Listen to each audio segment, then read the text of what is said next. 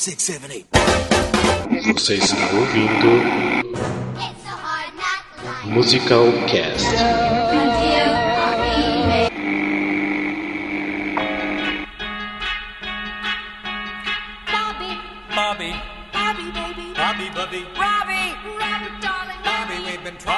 De São Paulo, aqui é Rafael Nogueira. E se a poesia é a arte de dizer muito com poucas palavras, escrever letras de música é a arte de achar o balanço entre dizer muito e não o suficiente. palavras de Steven Sondheim. Ai, sei da onde você tirou isso.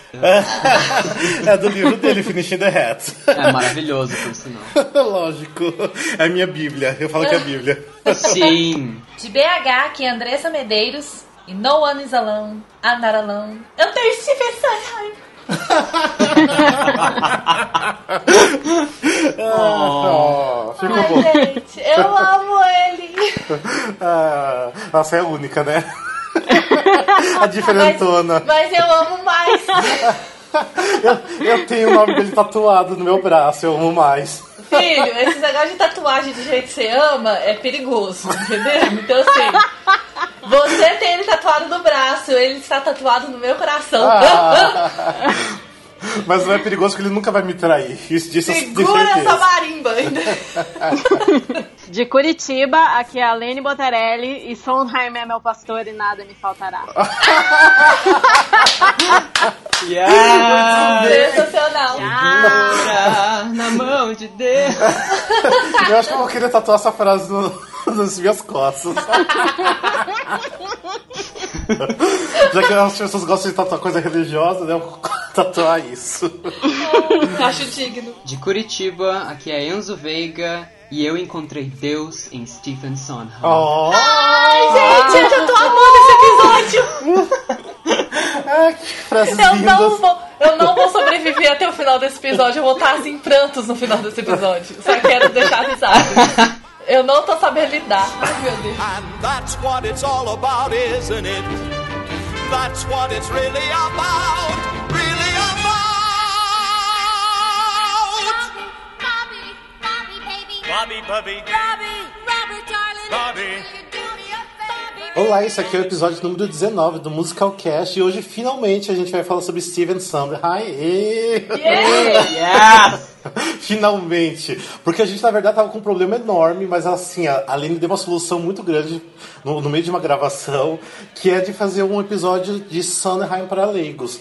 Porque tem muita gente que ama musicais, não tem muita ideia das obras do, do Steven Sondheim, e assim, sabe muito pouco, porque aqui também no Brasil não é tão apreciado, tipo, não teve muitas montagens dele aqui no Brasil.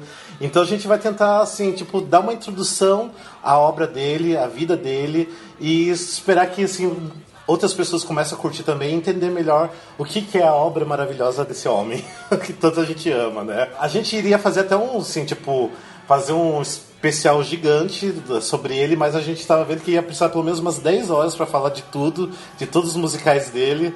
Não ia ter como a gente fazer isso tipo de uma vez só, então tava meio complicado. Então a gente vai separar um pouco, a gente vai falar um pouquinho da vida dele e falar das obras principais, para realmente para iniciante, assim, para quem não conhece, conhecer o, o trabalho principal e tentar assim, depois disso, pegando as outras obras para conhecer um pouco melhor.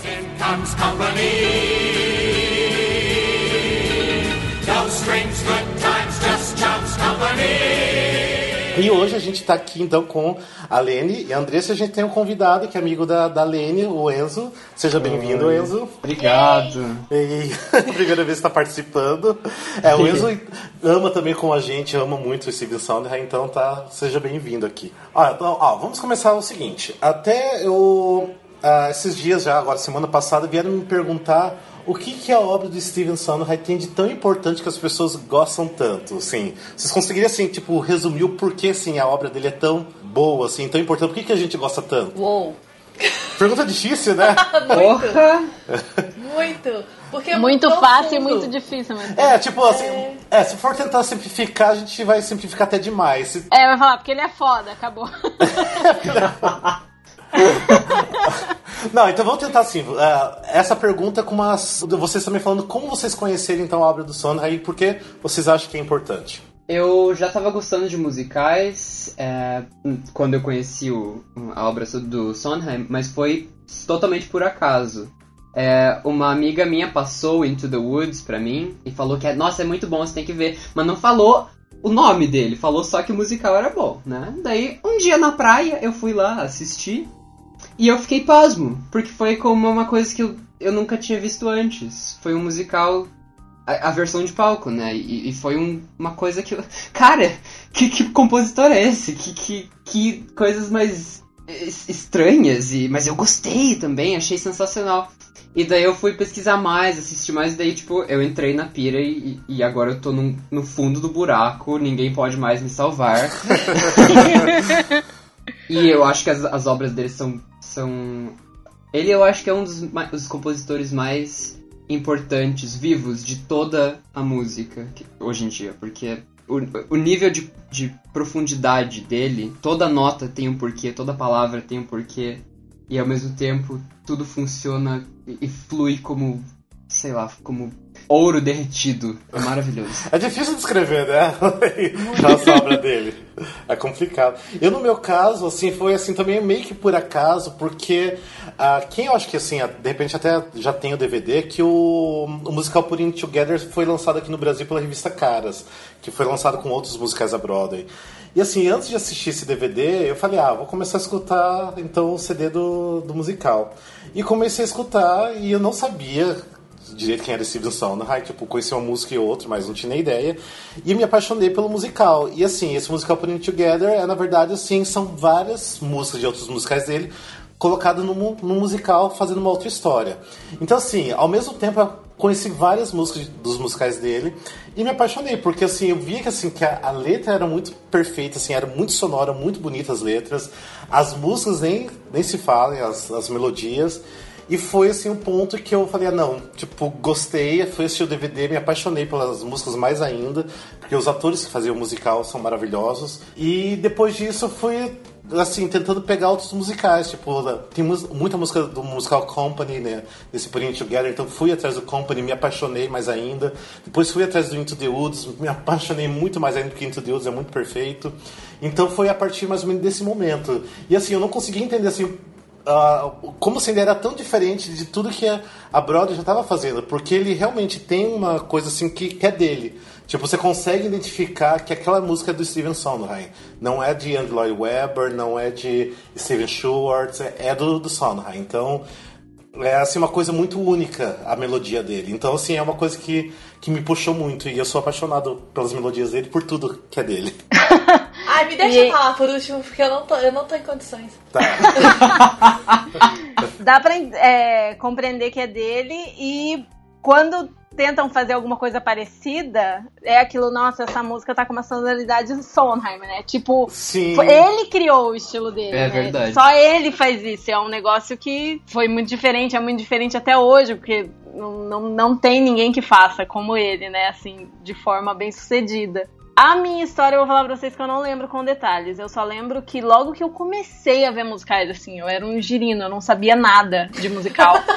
Alguém me deu um DVD do Into the Woods e eu assisti, eu gostei, entendi, mas eu entendi só na superfície, sabe?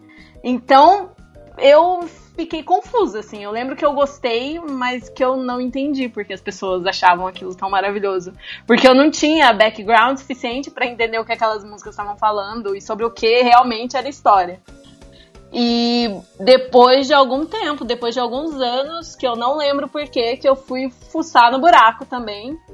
E, e fui pesquisar, e fui ver documentários, e fui ver outros, outras obras, que é aí que eu, né, a cabeça explode, né? Porque quando você vê. Quando eu revi Into the Woods e eu vi tudo que eu tinha perdido, eu, eu quis me matar, assim. Porque eu falei, nossa, Kalene, como você era burra em 2008. Como você São, era burra. são você muitas camadas, né? É, Into the Woods é mais profundo do que as camadas. pessoas acham. Nossa, é Realmente. muito. E tipo, tá, a historinha na superfície tá divertida, legal, os contos de fadas, não sei o quê.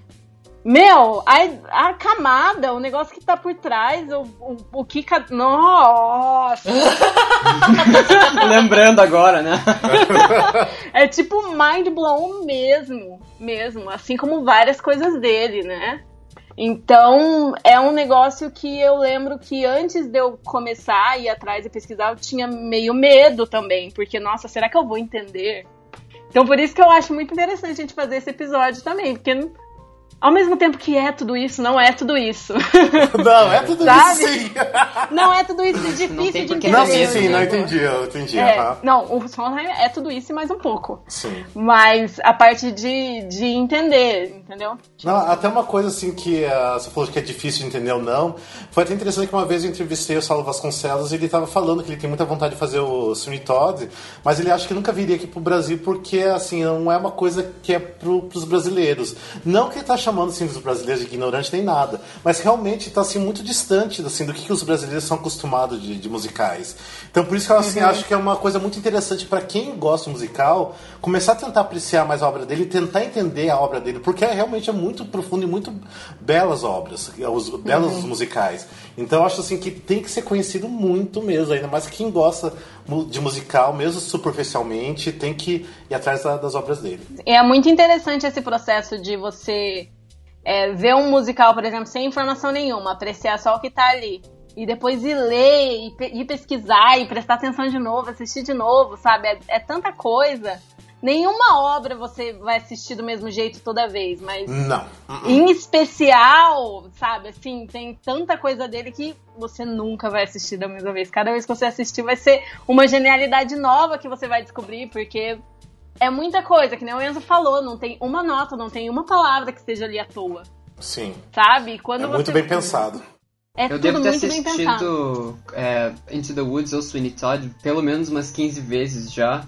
E cada vez que eu vejo tem uma coisa nova que eu pego. Ou da letra, um, um- duplo sentido, ou da, da parte da, da música, uma nota que tava ali, que, que é uma dissonância no meio de um acorde feliz, assim, que você sabe que vai ter alguma merda, que tem alguma coisa no fundo, assim, que é maravilhoso. É, eu mesmo assim com a experiência do Company já tinha assistido assim várias versões. Daí essa última que tem do, do Neil Patrick Harris, que é o In Concert.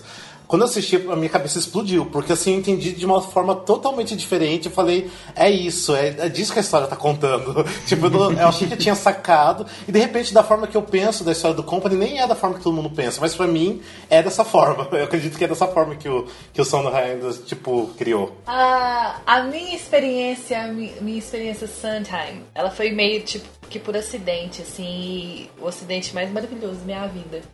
Porque o primeiro contato que eu tive de obra dele foi com o Sweeney Todd e assim mesmo foi com o filme. Então foi uma experiência meio distante da realidade, mas enfim, né? É, Até demais. é, foi bem distante da realidade e bem superficial, mas enfim. Mesmo com o filme, eu fiquei assim, muito intrigada e eu achei muito interessante. Eu achei as músicas, assim, a orquestração, a música, tudo assim, muito diferente do, do que eu conhecia de musical, entendeu? De filme musical, de, né? O que eu tava começando a entender de teatro musical na época. Então, é, aí eu, eu fiquei, assim, realmente surpresa com o estilo do musical, sabe? Assim, tipo, muito macabro, muito diferente de, de- da água com açúcar que a gente tá acostumado a ver, entendeu? Aí eu falei assim, aí passou nos créditos, assim, o nome, né, do, do- de quem tinha escrito e tal. Eu falei assim, vou procurar mais sobre essa pessoa. Aí eu, eu digitei no YouTube e o primeiro vídeo que me chamou a atenção foi o In Concert de aniversário dele. Que foi em 2010, né? Sim. Aí eu cliquei e. Na verdade, foi no Inconcert que eu aprendi quem era o Steven Sondheim, assim, que eu comecei a aprender quem era ele. Então, assim, tem várias músicas. O Inconcert é bom porque, assim, são vários atores e são várias músicas. E na época eu já, já era muito fã da, da Bernadette Peters e tal, mas eu não conhecia, assim, o trabalho dela com o Sondheim. Apesar de eu, né, gostar das músicas dela e ter CDs dela e essas coisas todas, eu não sabia, assim, muito aprofundar. Eu não era muito aprofundada nessa, nessa relação que a Bernadette tem com o Sondheim. Não sabia que ela era, tipo, a, a musa inspiradora da pessoa. Aí eu fui e comecei a assistir o In Concert e vi várias músicas, né? Todos aqueles atores cantando e tudo mais. E eu achei as músicas muito interessantes, muito boas. E eu falei assim, eu vou pegar cada, cada show dessas músicas e vou começar a assistir. E aí eu comecei com. Acho que foi com Sunday in the, in the Park. E eu achei Sunday in the Park assim, a coisa mais maravilhosa do mundo, porque a complexidade daquele show das músicas, cada nota, porque tem aquela coisa da pincelada do artista, que são os pontos, né? Que ele pinta com pontos. E nas pinceladas, as notas dão as pinceladas, sabe? É um negócio meio louco, assim. Ele escreveu a, a música de acordo com o que a história estava contando, sabe? Que eram os, os pontos, as pinceladas. Aí depois vem Into the Woods, que as notas representam, por exemplo, os feijões, quando, quando o padeiro joga os feijões na, na mão do, do Jack. É, e cada nota representa. E, e aquele momento ali das, das notinhas do feijão, depois que ele joga o feijão, cada notinha repete. Tipo assim, as notas repetem e elas formam a história, sabe? Junto com o que eles cantam. a Ai, gente, é composição é muito louco, é muito surreal, assim. É, é, é uma coisa muito. É Sondheim, gente, é Sondheim. Aí depois eu fui, fui pra Little Night Music, que eu, que eu acho é, Ah, espetacular. maravilhoso. que ele até ganhou o Tony por, pela letra e pela música, que foi assim, espe- espetacular. É, enfim, veio Into the Woods, que Into the Woods também, como, como vocês mesmos falaram, assim, é muito mais profundo do que a gente pensa. E infelizmente, assim, pra quem assiste a primeira vez, é um pouco cansativo, principalmente o segundo ato. Às vezes a pessoa não presta muita atenção, porque não tá acostumado com três horas de espetáculo quase. Mas é um espetáculo muito profundo, a, a, a história é muito profunda, o que ele passa na letra e na música é muito profundo. Então, assim, meu contato foi mais ou menos assim. Então, eu comecei vendo tudo de uma vez dele no, no concerto de aniversário pra depois começar aos pouquinhos vendo cada, cada show em particular, né, separado pra poder aprender mais. Aí, no caso, o que vocês acham? assim, Quem gosta de musical, por que, que deve conhecer a obra do Sondheim? Por que as pessoas precisam conhecer? Ele é um puta do revolucionário do teatro musical, ele criou o teatro musical praticamente, assim, o que, É, o que ele é das representa antigonas. hoje é, eu acho que ele foi O um teatro pioneiro, musical assim, sabe? contemporâneo, né? É, Sim. eu acho que ele foi um pioneiro, assim. Ele, ele deu início a uma nova era, assim. Porque antes era o Rodgers e Hammerstein, que eram, tipo assim, deuses na época. Que criaram muitos e muitos musicais, assim, muito fodas na época. E eles eram nomes de peso na época. E eu acho que o Stephen foi, tipo, um divisor de águas, assim. Ele foi, sabe, tipo, antes de Cristo, depois de Cristo. Tem antes do Sondheim e depois do. Sim. É, mas é, eu vejo dessa forma, assim. É uma coisa meio, meio louca, mas, assim... Eu vejo an- antes de Company e pós-Company. É, tipo É, isso, menos sabe? É, então, assim, ele realmente revolucionou a história do teatro musical. Eu acho que depois dele, como o Rodgers e Hammerstein, ele- eles inspiraram o Sondheim a, a se tornar o, o grande cara que ele é no teatro musical, eu acho que depois do Sondheim, ele tem inspirado muitas pessoas, entendeu? Sim, Assim, bastante. foi realmente uma nova era do teatro musical. Ele surgiu e surgiu essa nova era, assim, do teatro. A qualidade do trabalho dele tá em um nível. Eu não diria nem superior, mas tá num nível muito diferente de outros musicais. Até de musicais que são, tipo, story-driven, né? Que, que é a história que, que comanda tudo, que a letra conta a história e tal. E ele reforça bem isso, porque eu aprendi mais com o, o Sondheim sobre composição, acho que do que com qualquer outra pessoa que eu tive contato. E eu nem conheço o Sondheim, pessoalmente, né? Tipo isso. E é, é- é porque as obras dele também, tipo, os colaboradores deles, né? Que- Quem cria o texto também, eles, eles fazem. Sempre são, são shows que te fazem pensar e, e, e ele até fala que ele adora é, escrever sobre pessoas neuróticas, porque pessoas têm problemas e mesmo que, que as pessoas é, não admitam e não e meio que neguem isso, quando elas vão assistir um show dele, elas saem pensando e, tipo, tentando. Elas se relacionam pelo menos com um personagem, e eu acho isso sensacional, porque ele, como ele já falou, acho que é, num, num- em várias entrevistas, não é. Ele não faz musicais para as pessoas sentarem, relaxarem e curtirem a noite. Eles fazem, ele faz musicais para as pessoas ficarem atentas e ouvirem e saírem com alguma coisa mudada na mente delas. Principalmente o segundo ato. no primeiro Exatamente. ato, você consegue relaxar. Você Sim. até relaxa no primeiro ato, dá uma risada e tal, assim, diverte, fala, nossa, que legal, que musical divertido. Aí vem o segundo ato e, tipo assim, arranca seu coração. É porque o segundo ato muda totalmente, geralmente, os musicais dele, né? Tipo, É, exatamente. Defina Sondheim, segundo ato. Assim, segundo ato de todos os musicais do Sondheim. É, mas tem É- bastante é gente que critica ele porque ele ah, falam que ele não sabe escrever segundo ato. Porque geralmente muda muito o curso da história, tipo, é praticamente um outro musical o segundo ato, então tem muitas críticas em, em cima dele em relação a isso. Eu não acho ruim. Eu, lógico, assim, às vezes assim, é estranho até você se acostumar com esse fato que ele muda muito. Mas ah, eu, não, eu não consigo tipo, As criticar. pessoas, elas querem muita conclusão, né? Eu entendo o segundo ato do Sondheim, tipo assim, como como as consequências da vida, sabe? Tipo assim, o prime no primeiro ato, é, você faz todas as escolhas que você é livre para escolher. Isso em todos os musicais dele. No Into the Woods, principalmente, você vê isso. Mas assim, se você for parar para analisar, em todos os musicais dele tem isso. O primeiro ato, você é livre para poder fazer todas as escolhas que você quer. No segundo ato, você lida com todas as consequências dessas escolhas. Então, é, isso é a vida, entendeu? Então, assim, eu, eu encaro dessa forma os espetáculos dele. Eu acho que vale a pena acrescentar, acrescentar também que as músicas dele são lindas! Ai, eu choro! é sério, fazendo ele, coração agora. Ele faz coisa, é, tipo, super pensativa e cabeça e cult, tipo, não necessariamente sempre assim, mas ao mesmo tempo, gente, que melodias lindas, que harmonias maravilhosas, que orquestrações do Jonathan Tunick que são Ah. sensacionais. Enfim, tem, tem isso também. É, eu acho que assim, é o único compositor de musical que realmente, assim, tipo, só de você escutar a música, você nem tá no teatro, tipo, me, me emociona. Porque é, é difícil, assim, uma música realmente me emocionar fora de um contexto, fora, assim, de você não estar no teatro assistindo o musical. Então, assim, eu, às vezes eu escuto uma música dele, assim, só pelo escutar um pouco da letra, da, da melodia junto, já me emociona. Então, pra mim, é essa força aqui que o Sondheim tem. Então, imagine se assistir aquilo que te emociona fora, assistir dentro do teatro. Ah, Então, foi bom você ter falado isso, porque é uma curiosidadezinha, um parênteses, porque é, eu já vi uma reportagem uma vez dizendo que o Stephen, o Steve, o Steve, Sim.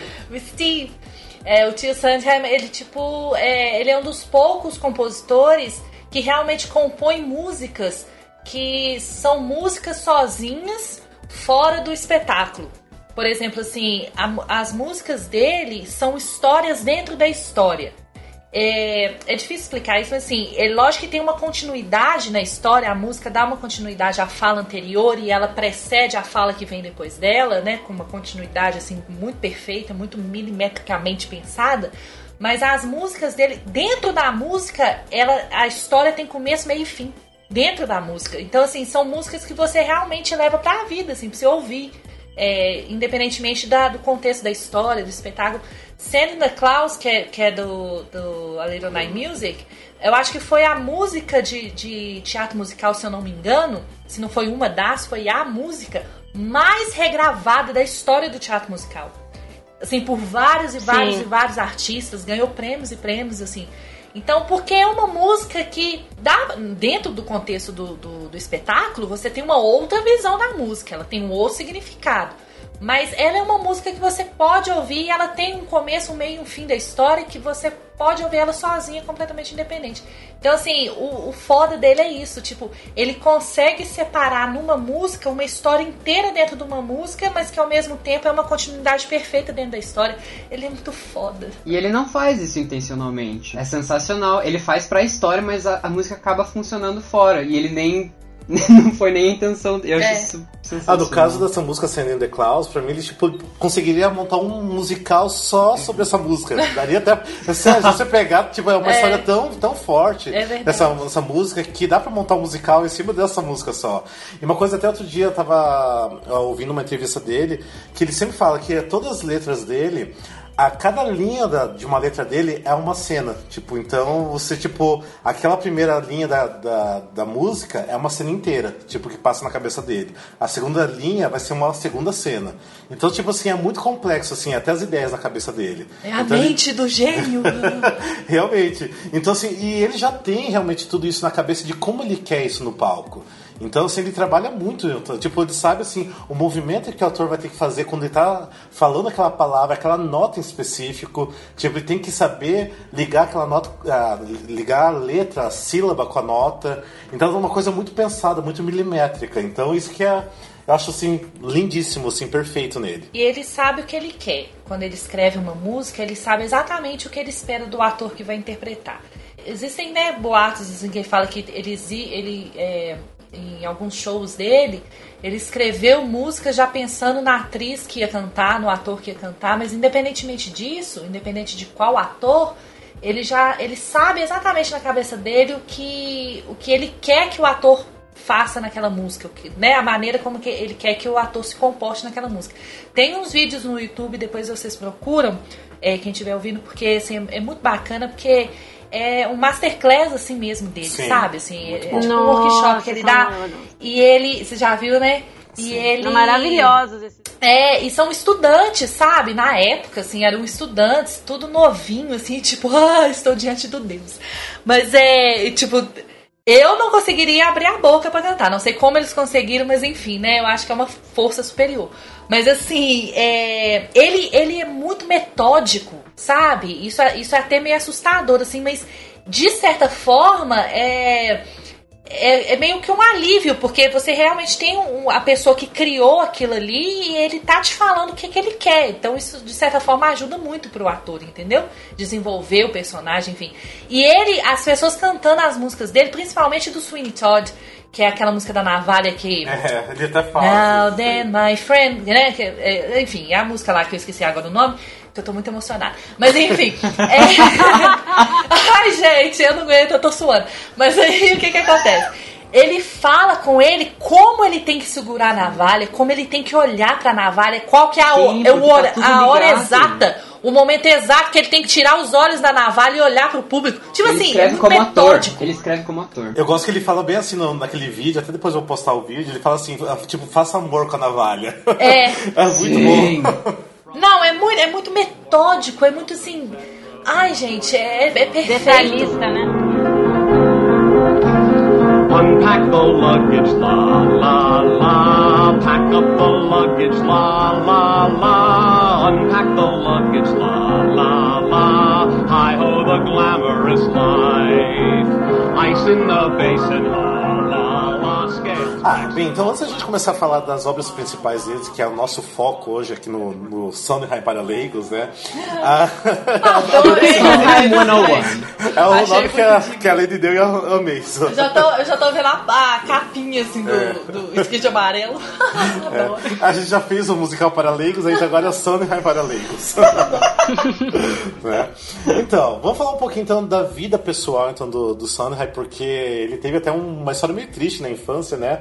Até eu acho que de repente isso refletiu muito no trabalho dele, o que foi bom, porque né, fez ele assim, refletir muito, tipo, mostrar isso na- na- nas canções dele. Ah, então, ó, o seguinte, o Steven Sondheim, na verdade, é Steven Joshua Sondheim, né? Ele nasceu em, em 22 de março de 1930, ou seja, ele tá- já tá velhinho, fez aniversário esses dias atrás. E ele não teve uma infância muito feliz, né? A Andrea, você quer falar um pouquinho da, da vida dele? É lógico que eu quero. Que pergunta. ah, ele nasceu em família judia, não sei se alguém sabe, mas isso é uma curiosidade, né? Não sei se é muito relevante não, mas enfim, né? É sempre bom saber. É, dependendo também da época que a pessoa nasce, isso faz muita diferença na vida dela. Então, assim, eu vou fazer muito resumo mesmo, tá, gente? Porque o negócio é mais complexo do que eu vou falar. Mas enfim, é filho único do, do pai dele, Herbert, eu acho que ele chamava, e a mãe dele chama Era, chamava, né, Era. Eles viveram juntos até o Stephen, é, quando o Stephen tinha 10 anos. Aí, quando o Stephen tinha 10 anos, o pai dele saiu de casa, abandonou ele, mas a mãe. E a mãe dele, assim, nunca foi uma pessoa muito fácil. Ela foi uma pessoa, assim, bem difícil mesmo de lidar, com um temperamento bem, assim, agitado. E quando o pai abandonou os dois, é, eles tinham um relacionamento meio conturbado, então quando ele saiu de casa, o pai saiu de casa, a mãe descontou a frustração e o ódio dela do, né, com relação ao marido todo em cima dele. Então ele tinha 10 anos na época, ele era bem pequeno. Então ela, ela, ela descontou a frustração dela toda em cima do, do, do Stephen. Então ela era muito dura com ele. E assim, na verdade ela era cruel mesmo, assim. Ela, era- ela chegava a ser cruel com ele. No entanto, assim, anos, é, no entanto, anos e anos depois, quando ele já era adulto, enfim, porque ela, ela morreu velha, ela morreu em 90, 92. 1990. É, que ela 1992, morreu com é. 90 e tantos anos. Então, é, ela escreveu uma carta pra ele, dizendo que a coisa que ela mais se arrependia no mundo era de ter dado a luz a ele. Nossa. Então, assim, é, é cruel, é realmente É, tanto que, cruel. ela, tanto que ela, ele nem foi no, no funeral Não, dela, ele né? não foi no funeral dela, porque ele, ele publicamente ele fala que ele detestava a mãe dele. Assim, eu tô falando detestava pra ser gentil, porque a palavra Sim. que ele usa é outra. Então, assim, ele tinha ódio da mãe dele. É, pelo fato de como a mãe dele tratou ele, enfim, desfez dele a vida toda. E ele sempre, não sei se por isso ou se era já da personalidade dele, ele sempre foi muito introspectivo, assim, ele era sempre muito tímido. Na verdade, você repara nas, nas, nas entrevistas dele, assim, ele é muito tímido, ele nunca olha muito assim no olho da pessoa, sempre de cabeça baixa, assim, ele é muito introspectivo. E ele era assim quando era criança. Então, quando o pai dele saiu de casa, mais ou menos na mesma época que o pai dele saiu de casa, ele fez amizade com um vizinho, que eu esqueci o nome agora, mas ele é o filho do. Acho que é o Jerry. Não É, lembro agora. Hammerstein, é. É, ele era não o lembro. filho do, do Hammerstein e eles ficaram amigos e ele frequentou muito a casa deles. E, tipo assim, Só um pouquinho, só abrir um parênteses. A gente tá Aham. falando do, do Hammerstein, lembrando que é o Oscar Hammerstein, que é do, do Richard Rodgers e Oscar Hammerstein, que compôs é, The Sound of Music, né? Novo Ser Rebelde, South Pacific, Ah, Oklahoma. Essas músicas maravilhosas. Então, só pra quem de repente não tá por dentro do nome, né? Pra, pra saber. Nossa, mas esse nome não tem como esquecer, porque ele é até difícil de falar. Quanto É. mais- é. fácil de lembrar, mas é difícil de falar. É, então ele ficou muito amigo do filho do, do Oscar e na verdade ele pegou ele pegou a, figura do, do, do Oscar Hammerstein como paterna mesmo, porque ele ele ele virou essa figura paterna pra ele porque ele era diferente do pai, tipo assim, e principalmente da mãe, né? Então ele era muito atencioso com ele, enfim, né? Ele ia lá brincar com, com o filho dele lá, enfim. Criou uma certa intimidade, assim, de convívio. Aí ele começou, eu acho que a primeira vez que, que ele foi assistir uma obra do, do, do Oscar Hammerstein foi South Pacific, que eles, né, foi um musical que o, que o Hammerstein fez junto com o Richard Rodgers. Tipo, acho que essa foi a primeira. ah, Se eu não me engano, foi, foi lá que ele conheceu o, o Hal Prince que foi assim trabalhar com ele na maioria ou em todas as, as obras dele na década de 70. Mas foi quando ele foi assistir Sound Pacific que ele, que ele conheceu o Hal Prince. Enfim, aí depois, né, com os anos, ele viu aquilo, ficou apaixonado por aquilo. Ele decidiu, vou ser letrista e vou, e vou compor musicais. Porque ele achou que ele podia fazer isso, né, na época, né? Aí já tinha o bichinho incomodando. Aí ele escreveu é, uma obra e ele levou pro, pro, pro Oscar Hammerstein dar uma olhada. E o Oscar Hammerstein falou assim: Você quer que eu seja sincero? Ele falou assim: Eu estou aqui porque eu quero que você seja sincero. Aí o Hammerstein falou com ele assim: Tá uma porcaria. Tá muito ruim. É engraçado Aí- que assim, em entrevista ele fala assim que ele levou, né, esse musical pra ele ver, né? Ele já pensava assim, nossa, daqui a alguns meses já vai estar na Broadway. É. Então, por isso que eu tô falando. Ele já achou que ele ia ser tipo o Bambambam Bam Bam na época. É, ele achou que já escreveu o melhor musical do mundo. É, ele ia, tipo, ser o legado do, do, do Hammerstein.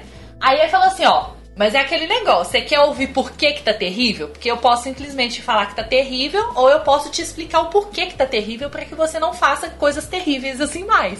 e foi aí que começou.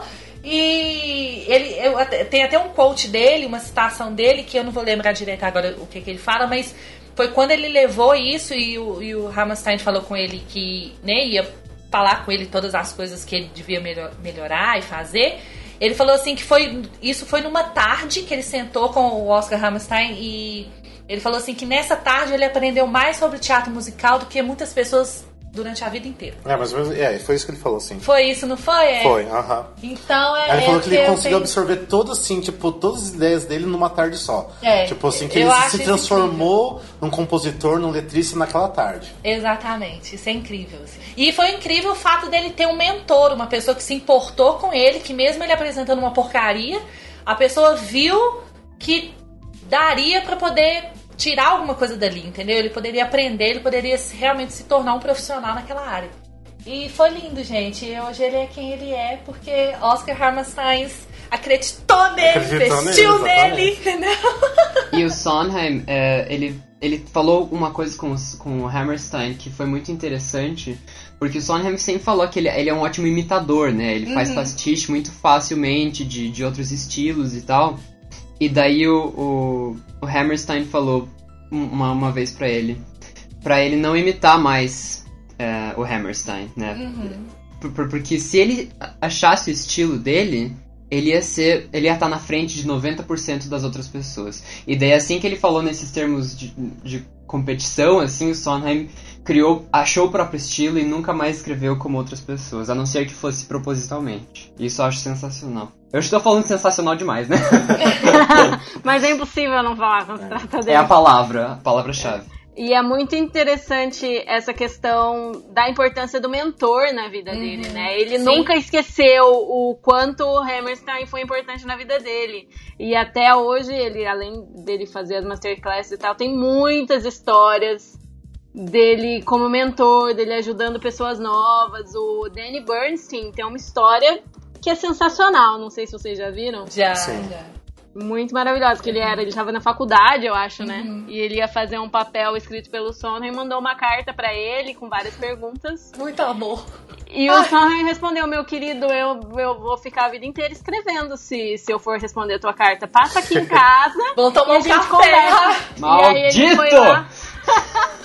E aí ele foi lá, cara, o cara não era ninguém, ele tava na faculdade. Ele foi até a casa do Sondheim, eles abriram um vinho branco e ficaram conversando Adoro. por horas a fio sobre aquilo. Mas eu acho isso bonito porque ele tem essa coisa com professores. Ele sempre fala de professores. Ele tem uma estima assim muito grande por professores. Ele e ele é, meio que ensina as pessoas a ter esse respeito também, essa estima por, por professores.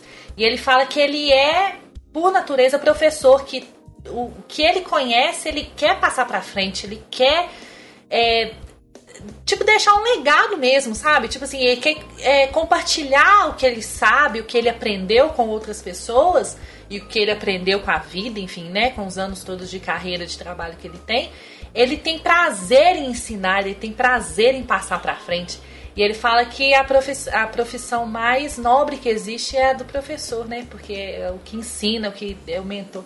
Ai, gente, é muito lindo esse homem. É lindo isso. Voltando um pouquinho em relação da como o Oscar era o mentor dele, até na- nessa época que ele estava ajudando a- o Sondheim a compor, foi legal que ele falou assim que ele deu assim a tarefa de fazer quatro musicais. Isso, ele tinha que fazer, é que era um tinha que pegar assim uma peça que ele admirava e tinha que transformar aquilo em musical.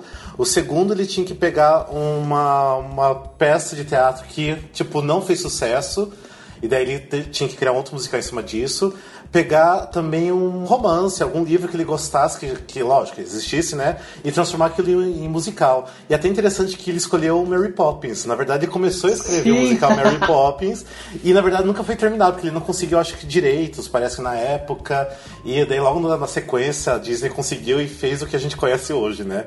Então esse material do, do Mary Poppins até tem uma coisinha e outra por aí, mas a gente não, não conhece assim, todo o material que ele, que ele criou. E, os, ah, e o quarto musical que o Oscar pediu pra ele criar, que era um totalmente original. E infelizmente, é, tipo, nunca foi lançado nenhum desses musicais, tem alguma coisinha ou outra, igual eu falei, mas a gente nunca vai saber como que era esses musicais. Mas foi bacana, porque ele falou que você que ele tinha que tentar criar desses pontos, que são tipo pontos que é, qualquer compositor ah, acaba assim tirando as ideias disso pra criar um musical. Porque é difícil você, do nada, criar um musical. De algum lugar você tem que acabar tirando. Então, mas um desses musicais foi o Saturday Night, não foi não? Eu acho que não. Foi, Não. que ele tinha 22 anos, foi, eu acho que foi o primeiro. Porque na verdade, assim, o Saturday Night ele escreveu, acho que foi na década Isso, de 54. 50. 54. É, foi na década de 50, aí ele não não não aconteceu o musical, tipo, Sim. o musical só estreou em 2000, eu acho. Uhum. Então é Não, ele é 97. Foi estreado só em foi 97. 97, é, pois Isso, é. aham. Então assim, tipo, anos e anos depois, quase 50 anos depois. Então é. Mas esse foi. Ele tinha 22 anos, foi o primeiro musical É, mesmo não, que ele não escreveu. lembro foi realmente, mas é, tem até os nomes de como que era o nome do- dos musicais desses quatro passos que ele deu. É, porque o Saturday Mas- Night não era esse nome, não. Aí depois Não, que é. mudou de nome. Então por isso que eu acho que ele tava entre os quatro, mas eu também não tenho Ah, certeza. não. falando em. eh, Já até do nome do Saturday Night, vamos falar então os musicais, tipo, os, os trabalhos principais, só pra gente falar uma lista rapidinho. E depois a gente já comenta o que, que a gente vai fa- falar hoje, tá? Então é o seguinte, ah, ó, o Saturday Night, então, ele criou em 1954, mas só foi lançado em 97 eh, no palco. West Side Story, que é considerado o primeiro trabalho realmente dele, né? Que é de 57. Que ele escreveu só as letras. É, ele escreveu só as letras. Gyps também, que é só Também as só as letras, que é de 59. E daí, a A Funny Thing Happened on the Way to the Forum, que é maravilhoso, de 62. Ah, depois o flop dele, Anyone Can Whistle, de 64. Pouquíssimo, Oh, acho que é. foi nove apresentações. só. Sim, nove apresentações. Mas Eu- lançou Angela Lansbury no teatro musical. Exatamente, é. Daí tem o Do I Hear a Walls, que é de 65, que foi outro flop também, mas Flopou teve também. 220 apresentações. Ele fez De- as letras também. É, é, ele fez a- isso, exatamente. A, a música era do Richard Rodgers. Então, na verdade, era pra ser até um musical do, do Oscar Hammerstein, mas aí acabou sendo as músicas do, do Richard e daí as a- letras. as letras do, do Sondheim. Daí o, o Company, que é de 1970. Aí, aí você tem que dar a introdução, É. é. assim, ó. Você tem que dar a introdução. Aí começa a era Sondheim. É, exatamente. Entendeu? Que a gente vai Aqui o falar bicho hoje. pegou. Anos 70. Daí logo no ano seguinte, Follies, em Ai, o amor 71. da minha vida. depois, a, depois a Little Night Music, de 73. Depois a é, Pacific Overture, 1976. Sweeney Todd, 79. Que a gente vai falar hoje. Merrily We Roll Yeah. Como é difícil falar esse musical, né? Merrily We Roll Roll Along. em 81. The Sun in the Park with George, em 84, maravilhoso. Mas a gente não vai falar hoje ainda.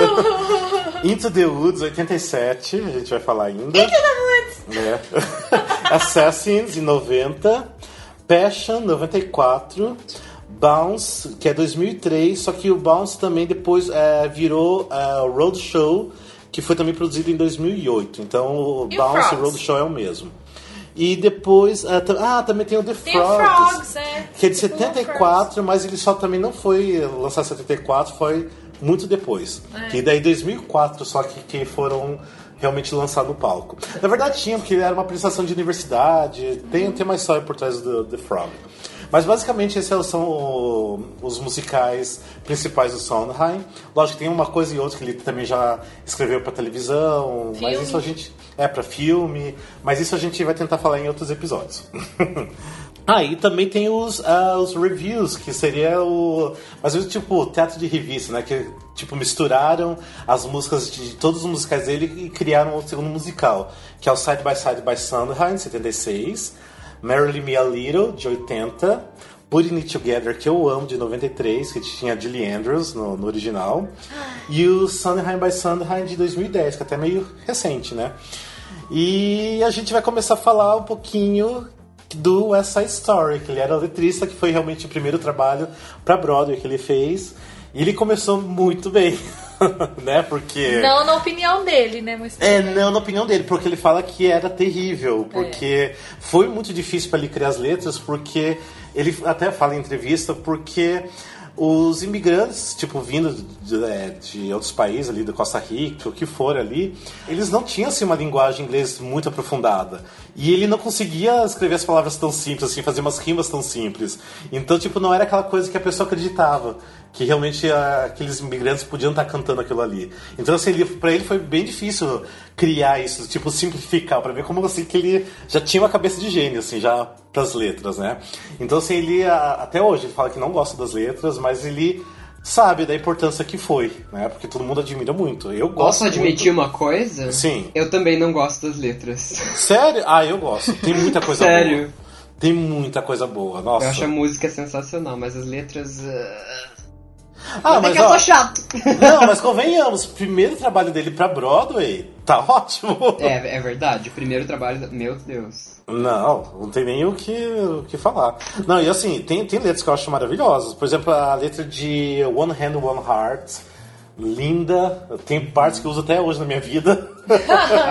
A Boy Like That eu acho sensacional. A Boy Like That, Somewhere também. Somewhere é lindíssima. Over the Rainbow? Não. É só Somewhere mesmo. brincadeira, brincadeira. Ah, mas tem o Something Coming também, que eu acho muito boa a letra. Apesar que eu não É gostei da música. é. Tem coisa boa, sim. Mas eu acho, eu até entendo porque é, pelos anos todos de né, que se passaram, por tudo que ele aprendeu no caminho, por ser um primeiro trabalho, é lógico que ele vai criticar, vai criticar, lógico que ele vai olhar pra trás e vai ver o quão imaturo profissionalmente ele era, entendeu? Porque o cara tinha 23 anos, entendeu? E ele escreveu isso com 23 anos. Então, assim, se você for olhar na perspectiva de um cara de 23 anos escrever um negócio desse, é uma coisa de doido. Entendeu? Uma Ah, coisa sim. assim, surreal. Mas o cara hoje, com 86 anos, olhar o trabalho dele com 23, é lógico que ele vai ver que é imaturo ainda, né? Que não é Sim. tão. é, é, carregado, assim, de, de enfim, experiência e tudo mais. E ele fala que algumas das letras ele, ele ouve e ele fala assim, gente, mas isso que eu escrevi não tem nada a ver com esse personagem. Tipo assim, não era o que esse personagem queria falar nesse momento, não era o que eu queria que ele falasse. Mas sim, olhando na perspectiva de um cara de 23 anos, um menino de 23 anos na época, ter escrito o que ele escreveu pré esse musical, que até hoje é sucesso e, enfim, né? Revivals aí acontecem. Filme também famosíssimo. É, e DVDs, assim, que, que são é, relançados, né, sempre. Então, assim, é, até hoje, pra, pra quem gosta de, de cinema antigo, pra quem gosta de musical, West Side Story é tipo assim, é, é, é a chupetinha, é a base. Principalmente de dance, né? Dance musicals. Nossa, as danças, é Maravilhoso. incrível, hein? A Andressa falou é, das críticas que ele fazia para as letras dele, né? É, eu acho que isso acontece muito também porque nos trabalhos posteriores, além de óbvio, evolução da idade, maturidade e tudo mais, ele atingiu um nível de detalhamento, de minúcia, com, com, com cuidado com cada personagem, com cada cena, com cada tudo, que a- anos depois ele vai olhar para trás e vai achar que de repente ele não era. Não, não, não tinha tanta qualidade o que ele fazia, mas Tá pobre. é, é porque ele atingiu outros níveis, Sim, né? É uma coisa assim, e com a liberdade dele fazer a própria música, né? Porque que é o que ele sempre quis. Que faz uma Compor diferença música enorme, acreditem. Pois é.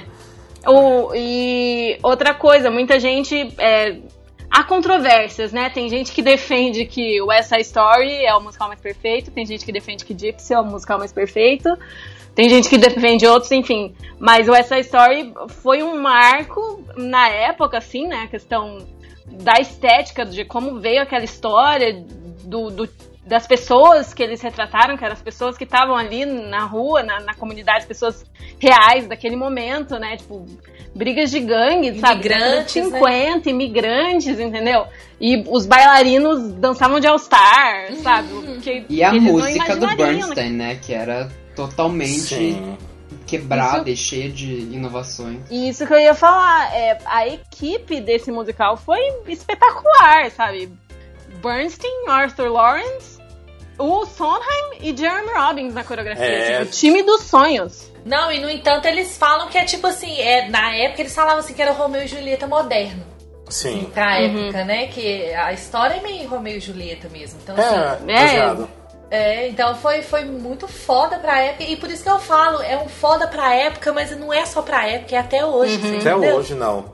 O musical É. Side Story é importante até hoje, não tem como. Com certeza. isso. Lógico Com que certeza. teve modificações, assim, né? Sim. Igual no último revival que teve em 2010, 9, não sei. É, teve algumas modificações, teve algumas Ah, tentaram adaptações. fazer em espanhol, né? É, colocaram muito espanhol, ficou mó legal. Depois tiraram. Assim. É, mas eu, eu achei inovador, assim. Mas, eles mudaram as letras, adaptaram algumas letras e tal. Mas, mesmo assim, gente, é, é, uma, é uma coisa assim que é de geração em geração, assim, não, não fica velho. Foi muito revolucionário, assim Foi. como a maioria dos trabalhos dele, né? E ainda é novo, né? É, É. e ainda é.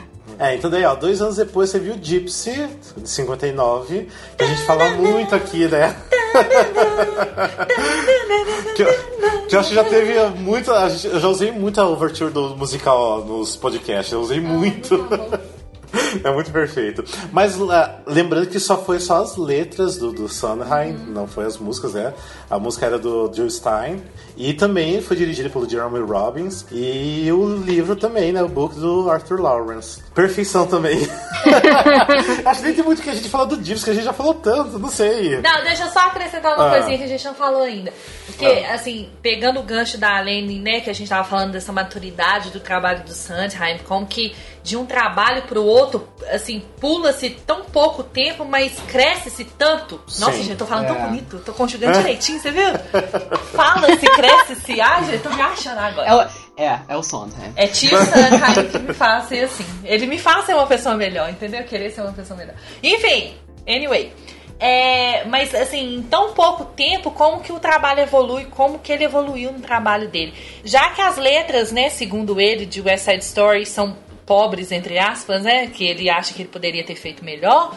mesmo com pouca experiência ou nenhuma experiência, é, Gypsy já tem isso que a Lene falou, essa complexidade da letra, essa particularidade da letra e da música. É, no caso, a música ainda não é dele, mas assim, usando melhor e sabendo explorar mais a música com a letra dele.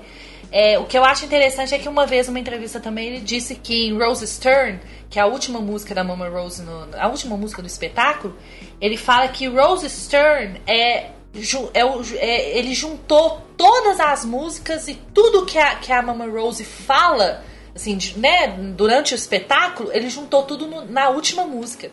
E eu nunca tinha reparado isso. Reparem, é verdade. Sim, é verdade. É muito foda, é muito incrível como que ele conseguiu, tipo assim, ele tem beats, assim, pedacinhos de cada música e de cada coisa que ela fala durante o espetáculo, ele junta a história toda na última música. É um filho da puta esse homem. Porque ele é muito inteligente. Então, olha só pra você ver, em dois anos, o tanto que ele, que ele evoluiu e como que ele criou uma coisa inovadora, né? Uma coisa diferente. E, e, assim, como que ele conseguiu fazer isso em dois anos? Tipo assim, o tanto que ele cresceu profissionalmente, como que ele já conseguiu deixar a marca dele em Gypsy, que eu acho que a partir de Gypsy é que você realmente vê a marca dele na, na letra na das músicas, as rimas, né, as prosinhas, tudo direitinho, você vê a partir de Gypsy. assim. Então, dois anos, olha o tanto que ele cresceu e como que ele já, só com dois anos de experiência ali, que ele já deixou assim, Stephen Sondheim, esse nome vai ficar pra sempre. E em tão pouco tempo eu acho que ele alcançou o- quase a perfeição já, porque eu acho que o Gypsy é um musical. Eu realmente acho que Gypsy é um, é um dos musicais mais completos de todos. Eu acho que é. É. E o trabalho dele, a letra dele, é tudo. não tenho palavras. Já, já tô aqui, já, já não, não consigo mais falar. Engole choro, engole choro. Pra mim, Gypsy, se não for o, é. É um dos musicais mais perfeitos, gente. É, não tenho o que é. falar. Tipo, quando vocês fizeram o roleta musical, eu fiquei ouvindo, vocês falaram que não tinha nada de ruim pra falar de West Side Story. Eu falei, não, eu tenho alguma coisa, eu tenho alguma coisa. Agora, de Gypsy, eu não consigo falar uma vírgula. Não É dá. complicado. É igual eu, eu Complicado. eu falei que só aquela música do, do Little Lamb que eu não gosto, mas Ah, mesmo é. assim. Eu amo. Não, eu não gosto, porque eu acho que dá uma quebradinha no, no espetáculo, mas mesmo assim eu acho que é importante pra mostrar a fragilidade da, da, da Gypsy, Enzo, né? Enzo, depois mais você tristes. explica porque essa música é boa, porque eu acho ela bem cretininha também. É. Mas a personagem naquela altura do campeonato, ela é cretininha, assim. Ela é muito, sabe? Sem importância, muito. No entanto, até a fragilidade vocal que ela, que ela passa na música é a fragilidade dela como pessoa na história, entendeu? É, por isso que eu acho importante a música pra É. história. Então, assim, é uma quebra mesmo, é uma coisa solitária, é uma coisa sem, sem vida, uma coisa morta mesmo, entendeu? Quando ela música fala I wonder how old I am, Uhum. eu, eu, eu morro. não é? Que, que pessoa, que criança, que adolescente vai falar isso? É uma É. coisa muito fora desse mundo, é uma letra que, que. Nossa, eu acho sensacional. Porra, mais um sensacional, tenho que mudar o adjetivo. Eu falo Pega o bacana toda dicionário hora, meu filho. Então, Pega o seu dicionário de do-do-do-do-do.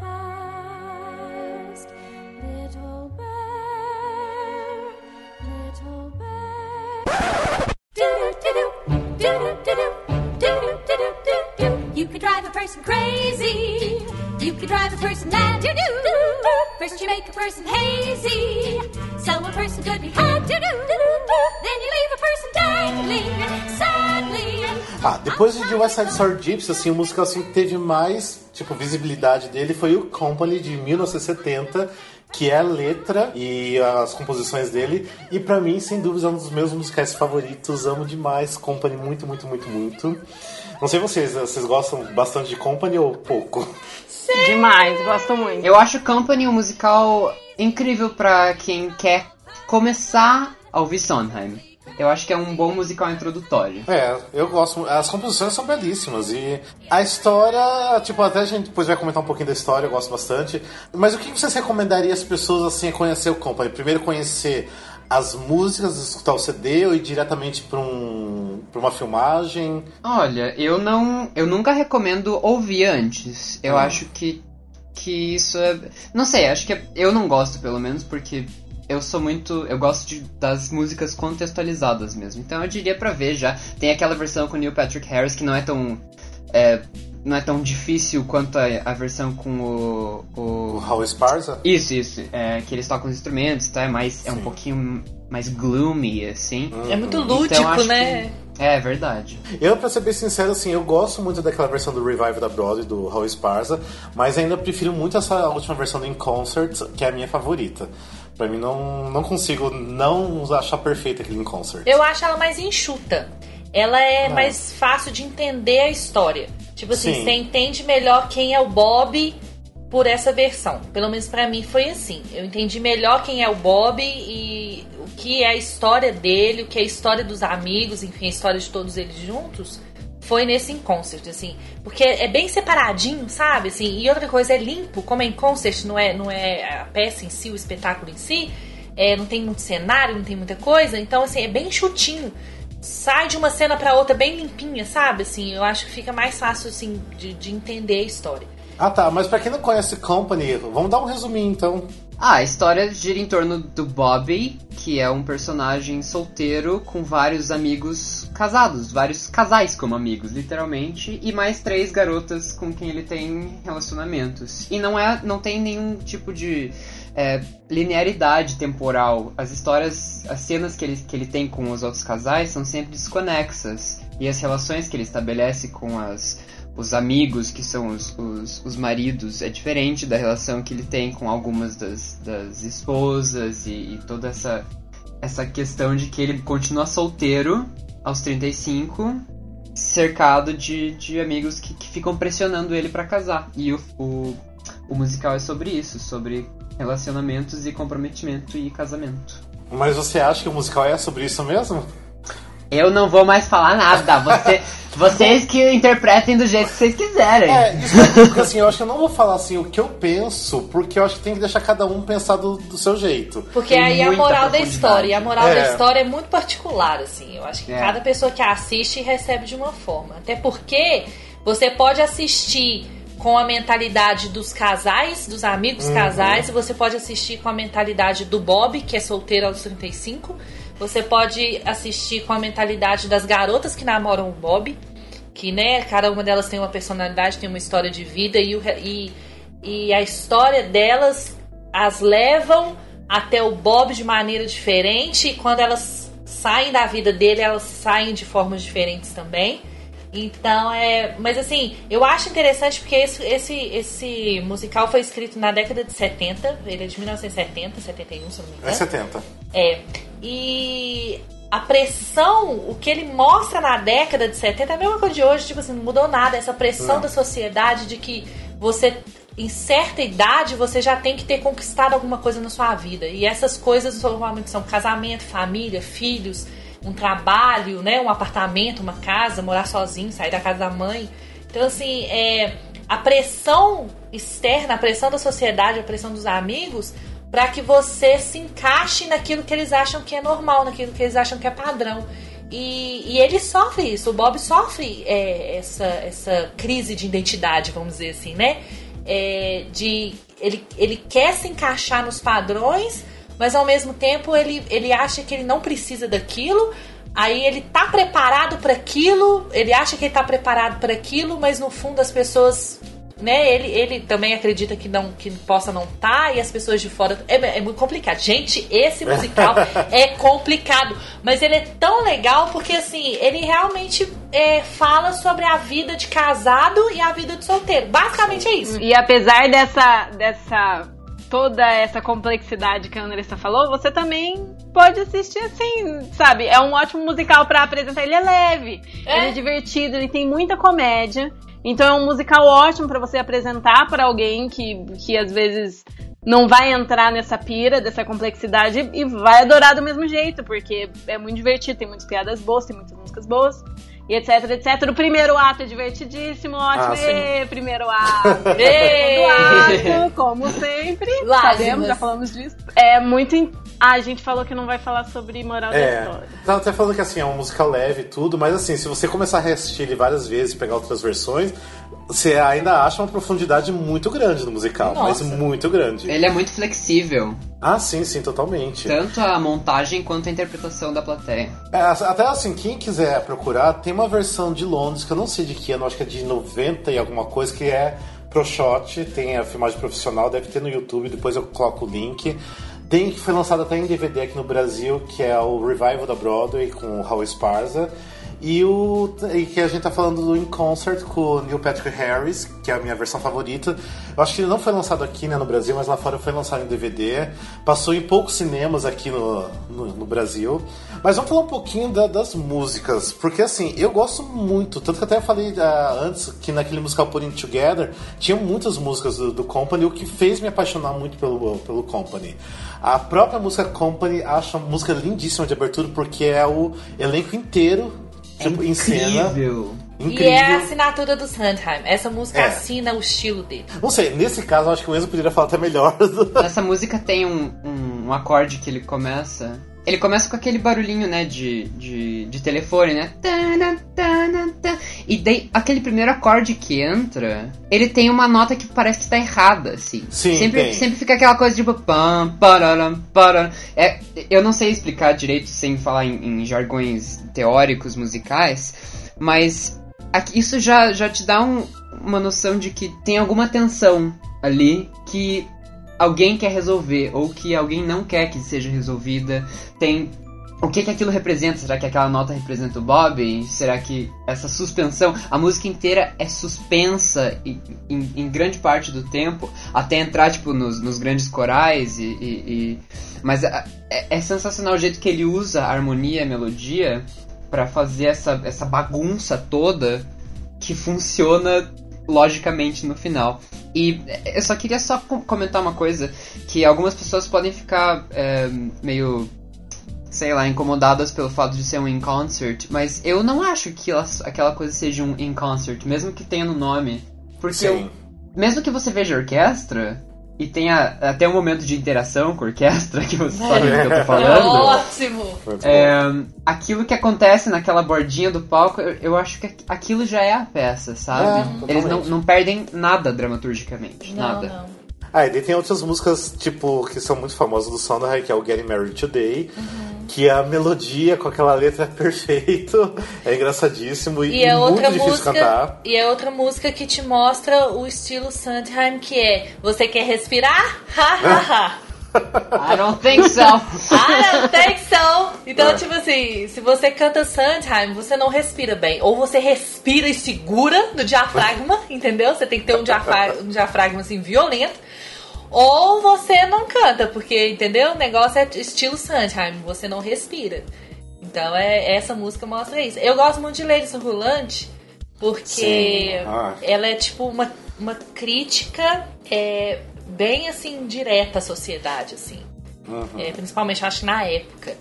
É, que ela fala das mulheres da sociedade que esbanjam dinheiro até sem ter, que, enfim, se reúnem para poder rir, rir quando elas querem chorar e de futilidades mesmo, sabe? Assim, de mulheres fúteis da época. E ela rindo dessas mulheres fúteis, sabe? Ela rindo da- da- da- dessas mulheres da sociedade da época. Eu acho essa música, uma, é, a crítica nessa música é muito forte, assim, muito importante. Tanto pra época quanto pra agora. Também é uma crítica que não fica velha, não. E detalhe dessa música, não é qualquer pessoa que consegue cantar essa música. Não. Não. tem, que, ser- tem que ser uma, uma atriz muito boa pra cantar essa música, pra saber mesmo, interpretar mesmo a. Elaine Street, que ela, vocalmente falando, ela tinha suas limitações, que vocalmente falando ela não era muito boa, não, Uhum. mas da- é, a parte dramática da música, ela fazia como ninguém mais conseguiu fazer, entendeu? Agora, vocalmente falando, eu gosto muito da Perry cantando essa música. Da Pele Lupon, né? Linda, Ela, perfeita. ela pegou a música pra ela, ela fez a música assim do jeito dela e ficou, ela, ela arregaçou. Ela- tanto tanto no, no In Concert quanto no concerto de aniversário também. Que Elaine Street, assim, tipo, ela levantou e falou: Sua filha da puta, você regaçou com a aplaudiu de música, pé, né? Foi, nossa. Você zerou É. a vida, é.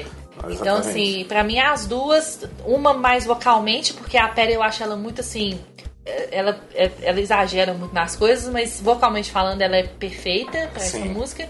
E a Elaine Street pra, pra parte dramática, a carga dramática da música também foi perfeita. Uma outra música que eu gosto muito do, do musical Side by Side, Uhum. que eu acho mu- muito fofo, principalmente no Concert, que tá maravilhosa. A coreografia ficou ótima.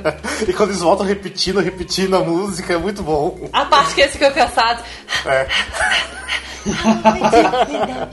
Gente, também tem outra música que pra mim é uma das músicas mais lindas, que é a outra tatuagem que eu tenho, que é o do Being Alive. Ah, essa música, realmente, assim, só de escutar qualquer lugar, qualquer pessoa cantando me emociona bastante. Eu, eu, acho que é uma das composições mais lindas que tem. É simples, não é tão elaborada, tipo, Sondheim já fez músicas muito mais elaboradas do que essa, mas toca muito. E é uma, praticamente a última música do, do, do espetáculo. Não, e, e ela é uma das músicas, tipo Send the Clowns, que é, também foi muito regravada. E eu acho que é uma das músicas do Sondheim mais, mais cantadas em audições. Porque vocalmente falando, ela exige bastante e dá pra mostrar ba- bastante brilho na voz com essa música, né? Pra quem sabe cantar essa música. E ela é uma música que ela é uma história inteira dentro de uma música também. Por isso que ela foi regravada, né? Muitas pessoas cantam essa música, né? Em shows, enfim.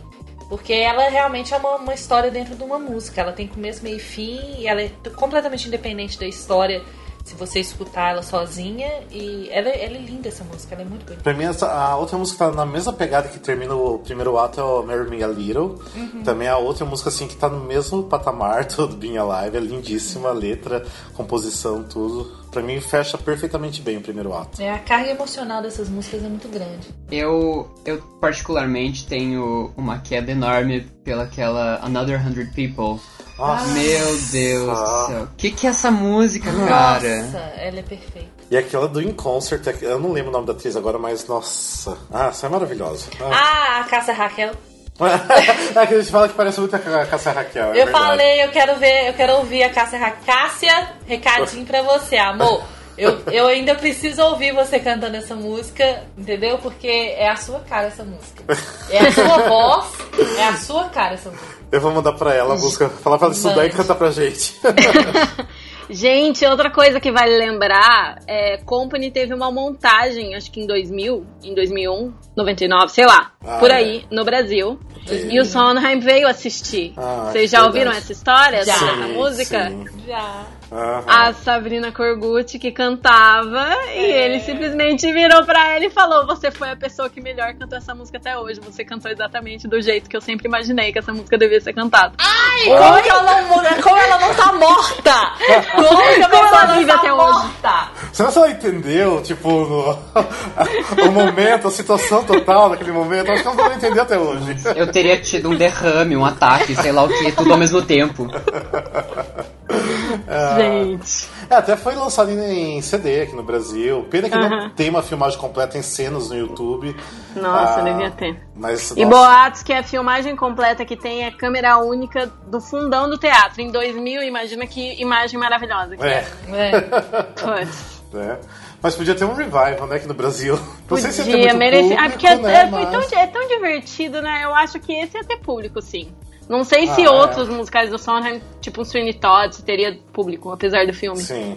Mas Company eu acho que rolaria, hein? É, num teatro pequeno, né? Não tão, tão grande. Eu acho, Eu acho que teatro- funciona muito bem aqui no Brasil, mas uh, o problema é que ele é meio circunstancial. Não, ele é levemente circunstancial à época, né? Aos anos 60, 70, assim. Ah, mas ainda, igual a gente tá falando, ainda tá meio atual pros dias de hoje. Porque a gente Claro, tem essa claro. pegada ainda, né? Ele basicamente fala de relacionamentos. Sim. É, mas é Amizade, esquisito. É, é esquisito pensar num musical hoje em dia com essa temática e tal, e que ninguém fale em nenhum momento da possibilidade do cara ser gay. Tipo, todo mundo quer aquele caso com uma mulher, entendeu? Porque era o que se esperava na década de 70, né? Sim. Tanto que teve, acho que teve uma história de que o Sondheim tava pensando em reescrever, colocar uns casais gays na história, o Bob seria uma história assim, vocês lembram disso? Já Sim, faz uns sim, dois, já. três anos, sei lá, que saiu essa matéria. Não sei se se concretizou ou não. Gente, não é incrível que esse homem, ele realmente considera mudar o trabalho dele pra coisas atuais? Ele tem essa humildade. Olha, consegue pensar em outro compositor que, que, que, que faria isso? Tipo, eu acho que Andrew Lloyd Webber não faria isso, por exemplo. Eu acho que Eu ia falar isso não agora. faria isso. Eu ia falar isso agora. Cadê o Andrew? Cadê o Andrew Não é? sendo humilde? Na capa desse episódio vai ter que ter um Lloyd Webber chorando no cantinho. chorando em posição fetal embaixo da pia. Minha filha, a tristeza maior dele é dividir a data de aniversário com o Stephen Sondheim. Ninguém dá parabéns pra ele. Todo mundo só lembra do Stephen Sondheim. Foi o que aconteceu esse ano com a gente, que a gente postou primeiro do Sondheim, daí vieram falar, nossa, vai ser aniversário do Angela Weber também. Daí eu Who Alexandre- cares? É, who cares? Aqui tá a ilha pra isso. Daí o Alexandre ficou comovido e fez uma imagem também pro, pro Weber também. É. Quem é você na fila do pão, colega?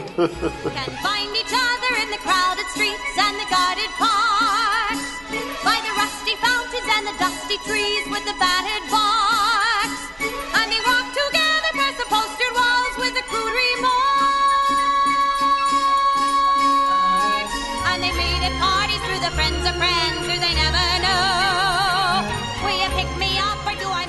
Ah, então indo já pro próximo musical, que é um dos outros trabalhos grandiosos do, do Sondheim. Em 79 ele lançou o Sweeney Todd, que é até bastante conhecido hoje em dia porque teve o filme do Tim Burton, que eu prefiro esquecer. Né? porque a obra original é tão grandiosa, tão maravilhosa, tão tudo de bom, e o filme não conseguiu captar tudo aquilo ali. Então, ignore o filme. Eu acho que realmente o filme. Tem gente que fala, ah, mas eu gosto do filme, os críticos até gostam do filme, e o. o- o- né, tem aquela questão que não ficou. é, não perdeu muita coisa. Eu acho que perdeu. Eu, eu, vou, eu vou ser chato, eu falo porque é, é um pouco incomparável o negócio. Tem muita. Principalmente na parte vocal, que tá, tem que ser sutil, intimista no filme e tal. Mas não gostei das escolhas estéticas, não gostei dos cortes. Assim, falando da versão que importa, da versão de palco, é, o que eu gosto do Sweeney Todd, principalmente, é que ele é diferente de todos os outros thriller musicals de, de terror. Como, sei lá, é, não vou fazer uma comparação certa, mas Little Shop of Horror. não, mas vocês Ah, é. entendem, né? Porque o, ele não é necessariamente um musical pra você se assustar. Ele é uma história meio absurda e o, o Sondheim fala, explica isso, que a, a situação é é uma fábula, digamos assim, um tale, attend the tale of Sweeney Todd, é um conto, né? Sim. E ao mesmo tempo aquilo tá uma referenciazinha, assim, não é, que- não é um, um horror superficial. Só fazendo o adendo do, do Enzo, é isso mesmo. Acho que até uma vez que a gente estava falando em algum, algum é, podcast, em algum episódio, a gente falando sobre, né, discutindo sobre Sweeney Todd. Sweeney Todd é uma história de amor. É. Todd é uma história de amor. É uma história de amor e vingança. É sangrento e tudo mais, mas é uma história de amor. No fundo, é uma história de amor. É uma história de amor do Sweeney Todd pela esposa. É uma história de amor da Mrs. Lovett pelo Sweeney Todd. Um amor completamente doentio, mas é, é amor. Ela sempre foi apaixonada por ele. Então, assim, basicamente é uma história de amor, mas assim, é lógico que tem toda a. a- é, é muito lúdico, né? Tem sangue, tem, tem umas coisas meio terrorizantes, assim. Mas. E é super inovador, que é o que, que é o, que o Enzo falou. Musicalmente falando, foi muito inovador. Na verdade, o Sweeney Todd ele é considerado, de todas as obras do, do Steven Sondheim, é, o grande boom, assim. É obra-prima, né? É, a obra-prima mesmo, que é o que, o que ninguém esperava que ia sair dele. Era, era uma- um musical com o Sweeney Todd. E, e é um musical que, que ele tem sangue e tudo mais, ele é muito macabro, ele é muito escuro, né? Os, os figurinos são escuros, o cenário é escuro, a música é escura, entre aspas, vamos dizer assim, né? Porque é bem macabra mesmo. Mas é um espetáculo que Pra quem não conhece, pra quem não tá acostumado, ou até eu acredito que na época as pessoas ficaram muito receosas com relação a, a flopar, ou como que a, que a plateia iria receber, enfim, a imprensa, os críticos.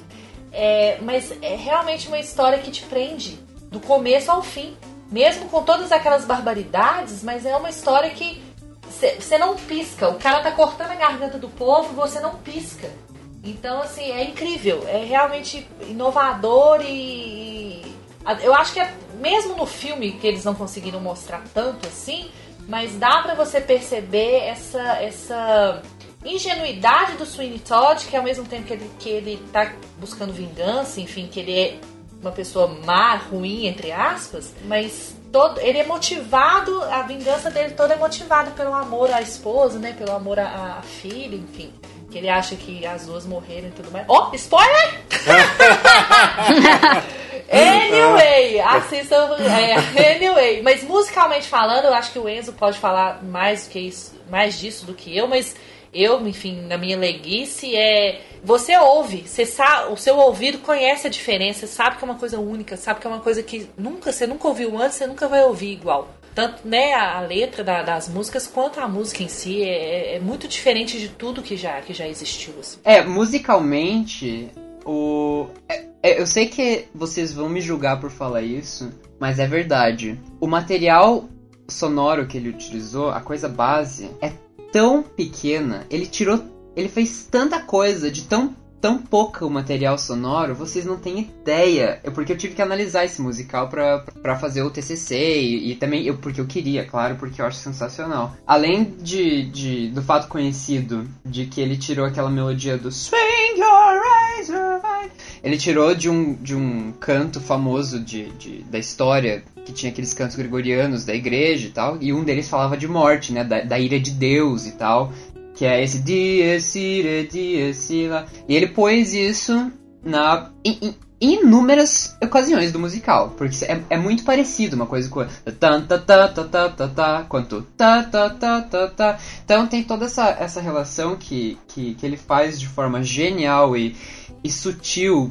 É, é, é muito estranho, né? Porque ele cria duas horas de música. Tem, o musical tem duas horas de música. E ao mesmo tempo é, é pouquíssimo material e faz tudo sentido e tudo, tudo soa novo. E você não cansa. É, o jeito que ele trabalha nesse musical é musicalmente é muito interessante. Eu acho que deve servir de inspiração para qualquer compositor, desde de música contemporânea, de música é, erudita, a sei lá canções pop. Adorei esse, esse seu olhar da- dessa obra. Tô toda arrepiada. É. Eu, como sei menos, eu queria falar que é muito bonitinho que o Greenfinch e Linnet Bird parece mesmo que é um passarinho. É, não é? E cantando, ai, é tão É. lindinho. É muito lindo. é. Gente, mas tem uma música que assim, eu posso assim, escutar qualquer versão, assistir qualquer coisa. Eu choro escutando a música que é Pretty Women. Não sei Ah, porquê. é. Eu tenho uma, uma coisa com essa música que pra mim é um dueto tão lindo. E tem uma parte assim, um tá cantando uma coisa, outro tá cantando outra e, e sobrepõe tão perfeitamente. Não, ah, não sei, eu me arrepio só de lembrar da música. E é muito Sondheim também, né? É, outra totalmente. coisa que ele, ele ama fazer e ele faz muito bem. Ele é um dos, que, um dos poucos que fazem isso bem. Essas sobreposições de vozes, esses canon que falam, não é um negócio assim. Esqueci o nome. Cadê o Enzo? Ai. Ai, Cadê o Enzo pra me ajudar? Mas é tipo isso, mas assim, é igual eu falo, gente, é, é- é basicamente, eu falo, gente, eu bato nessa tecla porque é uma coisa assim que me encanta. É basicamente uma história de assassinato, vingança e canibalismo. então, se você for explicar, Bem- bem vamos tentar pra É. explicar Sweeney Todd pras pessoas. É uma história de assassinato, vingança e canibalismo. Mas é E uma amor. história de amor. Tem um amor no meio. Tem um amor, tem um amor ali. Entendeu? O O amor tá amor ali. floresce em meio à poça de sangue. É, assiste que você vai achar o amor ali. Mas, entendeu? Basicamente são esses três tópicos. Eu mas até é diria pra um, pra um leigo, assim, em musicais. Assim como eu falei do Company, eu falaria até pra assistir Sweeney Todd antes de Company, porque eu acho que é, ele é até mais apelativo pra, pra quem não, não, não conhece Sondheim do que o Company. As pessoas talvez possam achar o Company muito cabeça, sei lá. O, so, o Sweeney Todd ele é uma história, né? Mesmo sendo É, uma história dramática, né? Ele é linear e, e- e- mas muito bom, não não deixando de ser- muito bom. Ele não tem to- to- todas aquelas camadas, né, que o Company tem, o Into the Woods tem também. Ele é um pouco assim mais, mais simples até, porque igual você falou, é uma história apenas, né? Mas não tem E- pretensão. Ai, né? Será? Ah, Será? Eu não diria, eu não, não tenho. Ele é cheio de críticas, né? é. Não, sim, sim, é, mas assim, não é aquela coisa assim pra você parar realmente pensar em várias possibilidades. Eu, pelo menos, nunca parei com esse musical pra pensar nisso. Eu já assisti várias versões diferentes, eu, pelo menos eu, né, não, não consegui pensar dessa forma. Não sei. De repente, né, assistindo novamente uma outra versão, não sei. Alene, tem alguma, algum momento que você acha mais duplo sentido, assim? Não sei, cara, é que assim, é, Sondheim é tão genial que eu prefiro não fazer esse tipo de afirmação. Prefiro não me comprometer, né? É, eu não quero me comprometer, porque deve ter alguma coisa que eu não vi, sabe assim? Mas você lembra- E você... Mas você lembra é, aquela frase lá do Little Priest? Que tem é. Here's Priest, Have a Little Priest. Daí ele falou, tipo, That looks pretty where it's at. uh, lot, lot of fat, only where it's at. Exatamente, exatamente. Awful lot of fat, only where Awful it's lot, é, at. awful lot of fat. E daí, e daí tem essa, essa questão do duplo sentido, tipo, o padre senta, tipo, apenas onde ele sentou. Daí tem toda aquela questão sexual do, do padre, de- de- da pedofilia e do- do- dos padres gays e tal. E, e- então, tipo, tá cheio de crítica de duplo sentido, eu acho. Tem essa, tem essa camada, mas eu acho que não é tão maluquice conceitual quanto um company da vida. E falando nessa Little Priest, a letra é maravilhosa. As rimas que ele Nossa. usou. Espetáculo, Nossa. espetáculo. Engraçadíssimo. Nossa. Essa letra é. É tipo a gênio pra escrever uma letra dessa. Eu comparo a genialidade dessa música com Your Fault, do Into the Woods. Eu acho, que, eu acho que as duas são sensações, mas É, sabe assim, Priest, essa complexidade da história toda, porque são músicas grandes e, e a forma como ele coloca as sentenças da, da- sabe, as frases na, na música, é, eu, eu sempre, sempre que eu ouço uma eu lembro da outra, assim, por causa dessa estrutura, a estrutura, vamos dizer assim. Mas só, só voltando no que o Rafael falou rapidinho, negócio, é, que até o Enzo falou de, de a pessoa assistir primeiro Sweeney Todd depois Company. Mas eu acho que, tipo assim, a pessoa que tá começando a assistir musicais, é, independentemente de estar começando a conhecer o a obra do Sondheim, mas assim, começando nessa linha de musicais, eu acho ele muito operático, assim, é, é muito, muita ópera, é muito. é, porque realmente foi considerado na época, assim, né? E ele é realmente muito ópera. Então, pra quem tá começando, eu acho que a pessoa não, não consegue entender muito bem, assim, não consegue. Ai, gente, mas e Phantom of the Opera? Como é que você explica Phantom of the Opera? Pois é, mas assim, é porque Phantom tem, tem uma fama que precede. Que é chato também. Então, que é chata, mas assim, você tá entendendo o que eu tô falando? Pra cabeça do leigo, ele vai querer assistir por curiosidade, porque tá na moda, porque. É, é, entendeu? É cult. sei eu entendo, porque- eu entendo. E porque Tem tá muita na gente Broadway, que se incomoda, né, entendeu? com a voz operística. É, então assim, é por isso que a pessoa assiste e não critica. Mas, por exemplo, uma obra como essa do, do Sondheim, que não é tão. Pra quem tá começando agora, não é tão famosa, não é tão. A pessoa não, não, não vai, não vai conseguir absorver, vai achar chato e não vai querer terminar de assistir. Depois não vai querer assistir mais nada do Sondheim. Sim.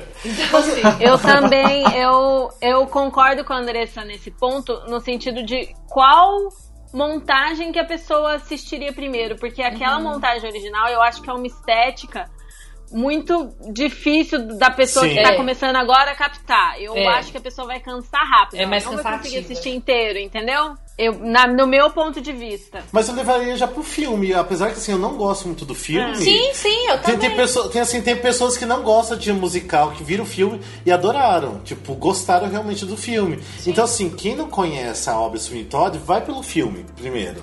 Depois, se gostou Só que realmente... vai, só que vai pensando, não, não pensa tanto que é um musical do Sondheim, pensa que é um filme do Tim Burton. Exatamente. É o ponto de vista do Tim Burton, É, sabe? é. É. Não leva muito a sério. Não dá pra esquecer. Sim. Pensa que é assim um pequeno re- você vai ver de relance o Sweeney Todd real. É, exatamente. E depois eu acho que iria pra, pra original da Broadway, que foi lançada em DVD lá fora, que tem o George Hearn e tem a Angela Lansbury. Pra mim, eu amo aquela filmagem, mas apesar, igual a Aline falou, que é um pouco difícil de compreender a estética ali dele, mas tem que conhecer muito, porque, nossa, aquela filmagem, apesar de ser antiga, ser original da Broadway é muito perfeita. né? Não, e outra melhor. coisa, a gente tem que ter, entrar né, e pra uma realidade que nós estamos no Brasil, nossa primeira língua não é o inglês, né? Sim. Então a pessoa para poder, porque é um musical muito complexo e as músicas, as letras são muito complexas. São. Então é para mesmo quem tem, ah, eu tenho um inglês fluente, assiste o filme com legenda. Não é Sim. sério, assiste o filme porque o filme tem legenda. Então dá pra você entender melhor a história, entender melhor a letra das músicas. É, e aí depois dá pra você assistir os outros vídeos todos que tem no YouTube, né? A peça toda, o In Concert que tem com o George, que ele voltou pra fazer o In Concert e fez com a Perry também. Então assim, dá pra você entender melhor a história e as músicas sem legenda depois que você assiste o filme legendado.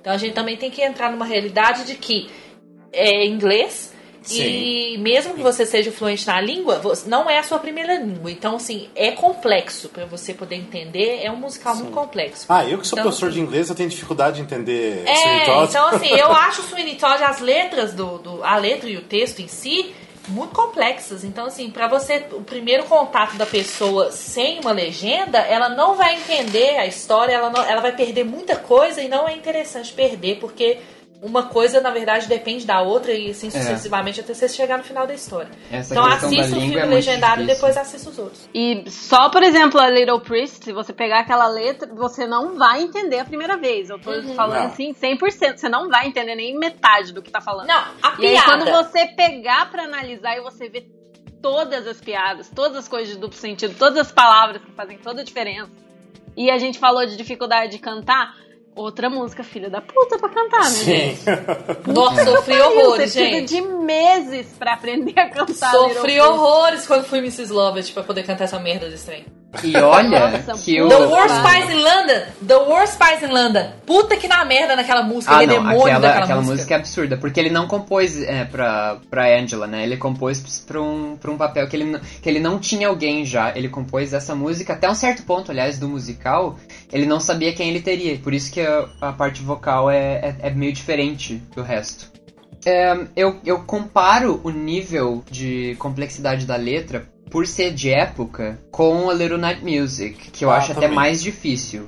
Sim, A pra gente mim- não vai mencionar ele, mas é, é, É. realmente muito denso, né? Sim, a Little Night Music, pra- até assim, pro meu ouvido que tá acostumado com inglês, é bem complicado de entender. Tanto que eu assisti o filme sem legenda, sem nada, assim, me pegou algumas partes, não, não é fácil não. Mas, ah, tem que... Não, por isso mesmo, que tem que ir pelo filme pra assistir com legenda bonitinha, entender a história bem, ah, entender as letras, e aí vai pro, pras versões de palco mesmo. Aí se liberta. É. Entendeu? Se liberta. Mas assim, o, o In Concert também foi lançado aqui no Brasil, então tem legendado. né? Então dá pra dar uma procurada aí que acha. E é maravilhoso, porque tem a Pele Lupon. E tem o Patrick Apesar, apesar do sotaque dela tá horroroso. É. Sotaque É. horrível, gente. Pele no pão tem- falando sotaque inglês. Tá ruim, tá péssimo, tá Tem feio. personagens muito bons, tem atores muito bons. O juiz é sensacional nessa O Neil montagem. Patrick tá É, fazendo o Neil Patrick o tá Tommy. fazendo. é. Mrs. Lovett, what a charming notion, Well, eminently it does practical seem and yet a appropriate as always. Mrs. Lovett, how I did without you all these years, I'll never know. Think how about it, lots of other gentlemen will soon be coming for a shave. Won't how choice, how rare. Oh, what's the sound of the world out there? What, Mr. Todd, what, Mr. Todd, what is that sound? Those crunching noises pervading the air. Bem, depois do Sweeney Todd ainda teve o Merrily Roll. Tá, deixa eu voltar. teve o Merrily Slowly. Tá. Merrily Tá, vamos. Roll Depois do Sweeney Todd 109 teve o Merrily, que é de 81. A pessoa não vai falar o nome todo por de não Roll Along É muita rápido. língua Merrily roll along. É Ah, pior é, que. Thoroughly Molly Roll Along. Merrily we roll along.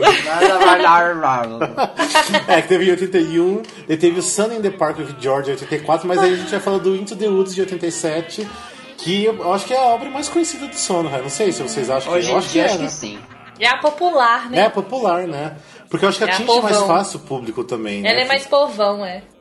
mais povão. É, não, O primeiro ela é mais ato, leitura, o primeiro ato né? é mais Dá pra povão. montar só o primeiro ato. Eu acho que ela é mais povão, até porque ela é uma das montagens. é, acho que de todas as, as do, do Sondheim, ela é a que mais é montada em escolas. Sim. Então, por isso que eu falo povão, Então- porque assim, e também ela tem atinge personagens conhecidos também, né? É. Então, tipo, todo mundo conhece os personagens da história, apesar que é contado de outra forma. E, E eu mas- acho também pelo fato de ter lançado em DVD, pela época também, né? Foi final dos Sim. anos 80. é, teve uma, uma é, transmissão ao vivo. Dessa transmissão ao vivo, eles venderam o DVD. Então, o DVD, mu- muitas, muitas pessoas na década de 90, crianças, adolescentes, adultos, conheceram Into the Woods por causa da, da versão em DVD, que teve o Pro Shot, né? Que as outras, infelizmente, não tiveram. Então eu acho que por isso que popularizou muito também. Ficou mais comercial, entendeu?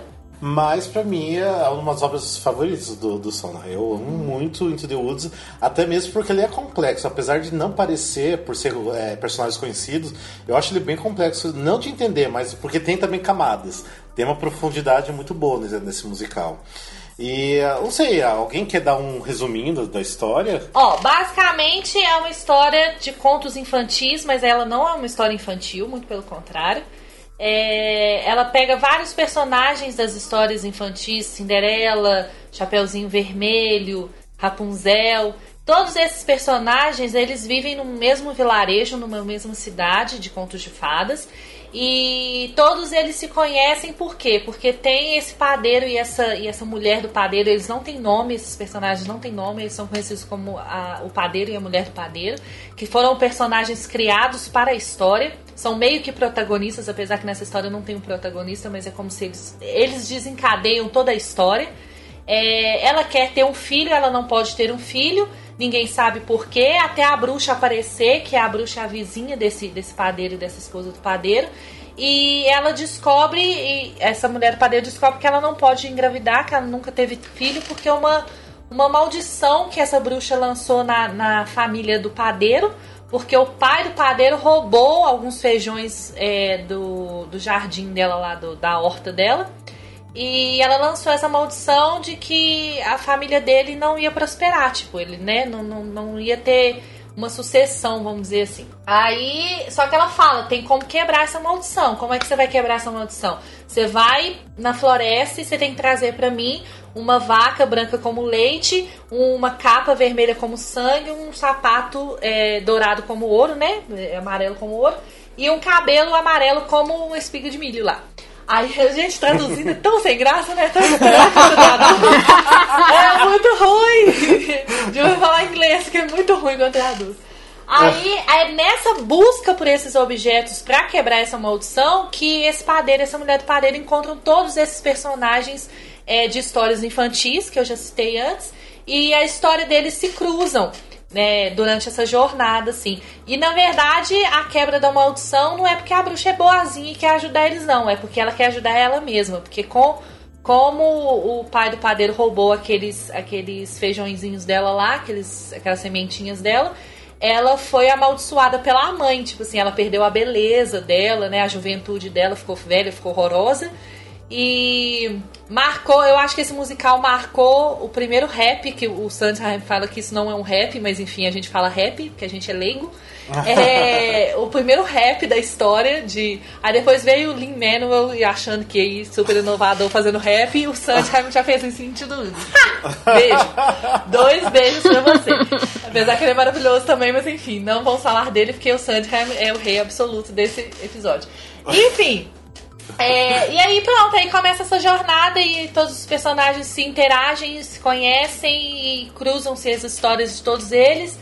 E é maravilhoso, gente, segundo ato. se- O primeiro ato você morre de rir, assim, você tem espasmos de tanto rir, porque é muito bom, é muito divertido. Segundo ato, você chora horrores, pesado, você morre. Então, assim, mas é, é incrível, gente. É, Tá, é muito, mas- muito bem pensado. Mas vamos falar de uma coisa que não tem como não falar do filme, que eu não gosto de falar o nome em português. Alguém quer falar? Eu não quero falar do filme. Vou, falar, vou fazer igual a Juliana Andrews no, no, no Cinderela. É, que aqui no Brasil é Caminhos da Floresta, né? Nome péssimo. Não sou capaz de opinar. É. vamos, fazer- vamos todos fazer a glória nesse momento. Tá, mas vamos ver o seguinte. Vocês acham assim que quem não conhece Into the Woods deveria procurar pelo filme ou ir direto pela filmagem? Não, Broadway? direto pela filmagem de pau. Eu acho que a filmagem de palco realmente não, não tem por que não atrair. Eu acho que ela não repele ninguém que tem probleminhas com, com teatro, sabe? É, tá bem contado no palco aquela. Ah, Daí vocês estão dizendo da versão original com a Bernadette Bernadette Peters, etc.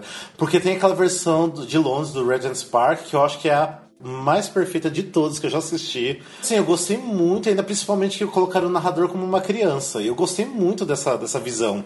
Um pouco diferente, que é tipo é contada na visão de, de uma criança. E mesmo assim ela é bem obscura, bem, bem dark. Cara, eu gosto muito boa ideia. Pra quem, assim, já conhece, de repente assistiu o filme, assistiu essa original da Broadway, que foi lançada até em DVD aqui no Brasil, com legendas, bonitinho e tudo, procura, porque essa de, de Londres não tem legenda. Mas é muito bonito, tem que ser visto. Eu queria, assim, muito, assim, ter voltado no tempo pra, pra assistir lá em Londres ao vivo, porque eu, pra mim é a melhor versão, na minha opinião, né? E como que a gente identifica essa versão? essa versão, ah tá, é de Londres é Regent's Park, tipo, ao vivo no Regent's Park. E é pro shot. Ah, tá. É pro muito shot, boa. é, é pro Ah, shot. massa. Assim, lembra que você falou do, do, do filme, né? Eu não eu acho que o filme foi uma melhor adaptação do que o Sweeney Todd, apesar das pessoas dizerem que é exatamente o contrário. Nossa, ah, eu não É. consigo opinar. Não consigo opinar. Mas porque tem a Meryl Streep.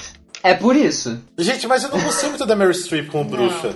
Não consegui gostar dela. Sério? Também Ah, não. gostei. Ela não passa aquela coisa de maldade que deveria passar.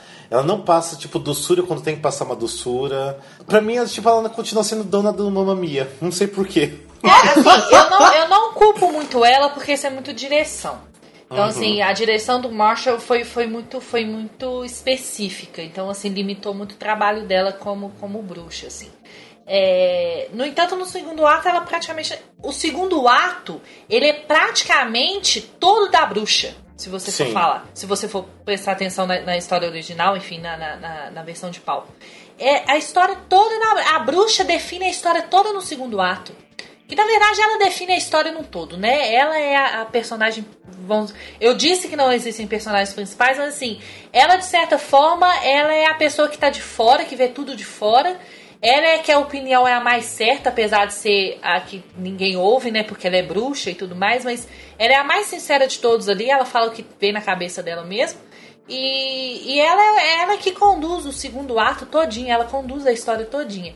E, e no filme isso não acontece. No filme a bruxa desaparece no segundo ato.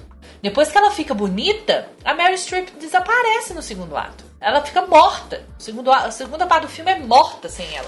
Então, assim, eu achei que foi muito questão de direção, entendeu? E outra coisa, a parte cômica toda da, da, da, da história foi completamente esmagada no filme. As piadas essenciais, piadas muito boas, foram tiradas. E as piadas que ficaram, os atores não conseguiram, não conseguiram passar a piada. Tipo, a Anna Kendrick, ela foi assim, a Cinderela mais morta de Into the Woods que eu já vi na minha Ela vida. é morta.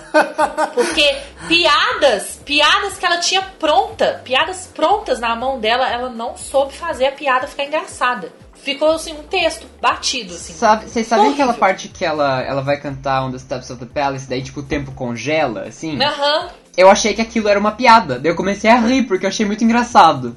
Porque eu, eu tinha referências, já daí tipo o tempo congelou, eu comecei a me cagar de rir na plateia.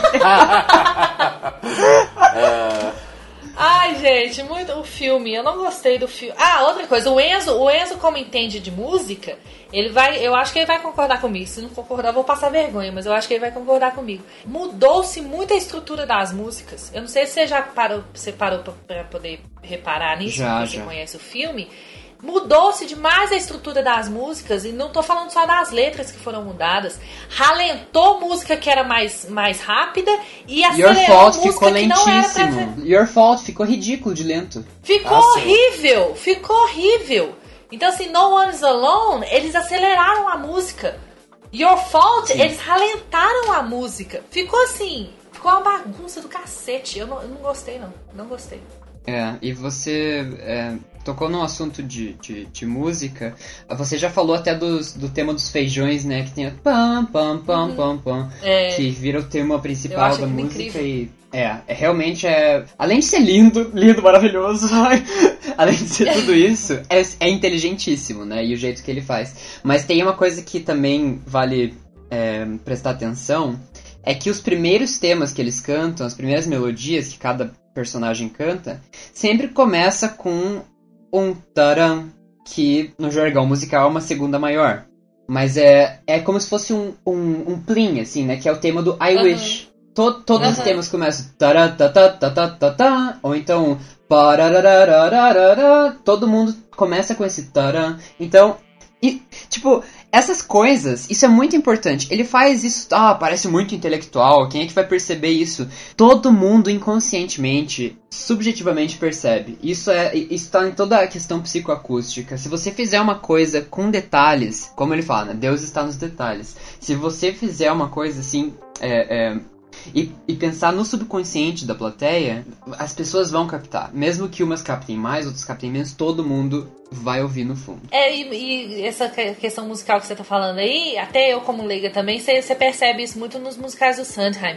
Todos os personagens têm uma melodia própria. Faz muito essa separação também, você, você já deve ter reparado, lógico. Cada solo do, do- de um personagem, ou cada música, né, enfim, que, que vai, vai entrar na história do personagem, ele tem uma melodia própria.